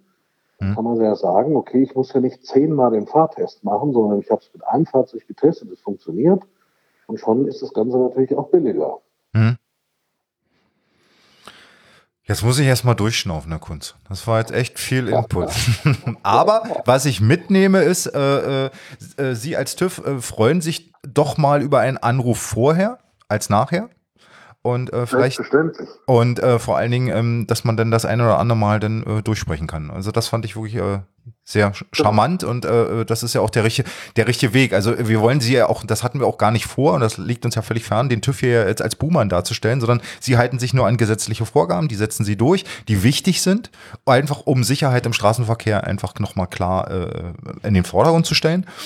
Und ähm, da müssen wir jetzt weiter, äh, sag ich mal, äh, uns aktuell noch unterordnen und vor allen Dingen ins, weiter ins Gespräch gehen. Also mit den Leuten, die äh, da entsprechend äh, Aussagen treffen können und jetzt nicht weiter, äh, sagen wir mal, ein bisschen blauäugig durch die Welt rennen und denken, in sechs Wochen fahren wir legal. Also so sind wir ja auch nicht angetreten. Also das war uns ja von vornherein klar. Also wir haben einfach gesehen, dass jemand äh, äh die Verordnung da plant, 2018, und wir hatten das Gefühl, wir werden da gar nicht mit einbezogen, sondern und deswegen haben wir uns ja auch als Interessengemeinschaft gegründet und äh, ja, und müssen nun diesen langen, schweren Weg äh, äh, in das Finale hoffentlich irgendwann legale Fahren zum Gehen. Genau. Und äh, ihm steht ja auch immer wieder der Weg offen nach Brüssel, also im Sinne von ja, ja. einer Eingabe mhm. in den Kommissionen machen. Mhm. Wenn sie das vernünftig begründen und mit der entsprechenden Lobby im Hintergrund vertreten, wird man sie auch da hören. Also es muss natürlich den offiziellen Weg gehen. Das heißt also eine Eingabe beim, in der EU machen zum Thema EU-Fahrzeugklasse. Mhm. Und wenn das nicht funktioniert, dann halt national und dafür sind dann unsere Ministerien zuständig. Da gibt es ja schon was. Da gibt es ja schon was. Da sind wir jetzt mit dem VDE, DKE, die machen ja diesen K354. Da sind auch Kollegen von Ihnen mit dabei. Und da geht es genau um diese Elektro-Kleinstfahrzeuge. Und äh, ich glaube auch um Geräte ohne Lenkstange wird sich das so entwickeln, dass man sich da alles mal anschaut. Und von daher habe ich nicht Hoffnung, sondern äh, ich bin positiv gestimmt, dass man jetzt einfach den Blick etwas äh, erweitert hat, den Horizont. Und gut, dann fahre ich das Monowheel in, in Version äh, 12 und nicht mehr 10 hoffentlich legal. Also von daher, äh, nee, es macht ja auch Spaß und also ich habe so viel zu äh, jetzt gelernt in den letzten äh, Monaten und im letzten Jahr und vor allen Dingen jetzt heute das Gespräch wieder. Ich denke, da kann ich noch viel aufschreiben und zusammenschreiben. Und ähm, nee, das hat mir sehr, sehr viel Spaß gemacht, Herr Kunz. Vielen, vielen Dank ja. für Ihre Zeit und äh, ich will nicht sagen, äh, äh, bis bald, aber äh, vielleicht haben wir doch noch mal die Chance, über das eine oder andere zu philosophieren oder auch festzulegen. Und ähm, in diesem Sinne, einen schönen Abend wünsche ich Ihnen und danke für Ihre Zeit. Dankeschön. Herr Zemke, Herr Göden, es hat mich gefreut und es hat mich auch gefreut, als Stellvertreter vom TÜV Hessen da sehr tätig werden zu dürfen. Dankeschön. Alles klar. Dankeschön. Tschüss. Tschüss. Ich bin, Anderthalb Stunden. Ja, aber das war wichtig. Es also war, war wichtig. Also, es war interessant. Ja, also ich finde es hier immer wieder meinen Hut von Menschen, die wirklich alle so mal aus dem FF äh, rausschießen. Aber äh, ja, ich musste sagen, ich musste innerlich sehr schmunzeln äh, mit Gurt, Helm und Sturzhelm äh, auf diesem Parcours als TÜV-Prüfer. Mhm. Also ich denke, er hat schon eine Menge erlebt und da können er beschlecht auch schon ein Buch schreiben, was er da an Fahrzeugen gesehen hat. Ja. ja, also irre. Ja, ihr Lieben, falls ihr noch wach seid äh, oder im zweiten Teil, äh, es war mir heute wieder mal ein Fest. Ich muss wirklich sagen, ich, ich bin jetzt echt ein bisschen ausgebrannt. Ja, eigentlich auch. ich, ich bin, glaube ich, alle Fragen losgeworden. Falls ich was vergessen habe, schreibt uns podcast ja. at electricempire.de. Ja, oder info at electricempire. Ja, raus Wir damit. lesen alles. Und dann fragen wir Herrn Kunz nochmal, also er ist wirklich in der Form, muss ich nochmal ein ganz, ganz großes Lob aussprechen. Also was er mir an langen Mails geschrieben hat, wo ich dachte, Mann, Mann, Mann, irre, was der für eine Geduld mit mir hat. Aber man hat es ja heute gemerkt. Er ist tief im Thema und er hat verstanden, äh, Verständnis für beide Seiten, aber vor allen Dingen äh, achtet er auf die Verkehrssicherheit und das ist, denke ich, sehr, sehr wichtig. Ja, ihr Lieben, das war Folge 8. Ramon, Gute Nacht. oder ja, viel, äh, viel Spaß bei der Arbeit oder wo auch immer. Oder jetzt ist die Mittagspause Pause vorbei. Folge 9. Wir bleiben dran. Ich habe schon Ideen, du sicherlich auch. Und äh, vielleicht machen wir jetzt mal äh, einen kleinen Skateboard-Special in Folge 9, weil mhm. wir haben jetzt so viel über Roller und über Monowheels. Ja, äh, Gerne. ja äh, jetzt machen wir nächstes Mal ein bisschen was über Skateboards. Und äh, da habe ich schon den einen oder anderen im Auge. Ja, nicht verraten jetzt. Das nee, das sage ich nicht. Wir teasern das jetzt nicht an. Wir teasern nix, ja. aber äh, jetzt kommen erstmal noch die, äh, äh die, die, äh, wie, wie nennt man das immer? Die, die Blurbs, Blubs, äh, weil wir hatten heute einige in diesem Podcast, wo eine Menge schiefgelaufen ist. Deswegen haben wir auch des Öfteren mal ein bisschen gefeiert. Ja, also geht schon wieder los. ja, in diesem Sinne, eine schöne gute Nacht oder einen guten Tag oder macht's gut, ihr Lieben. Ciao. Tschüss.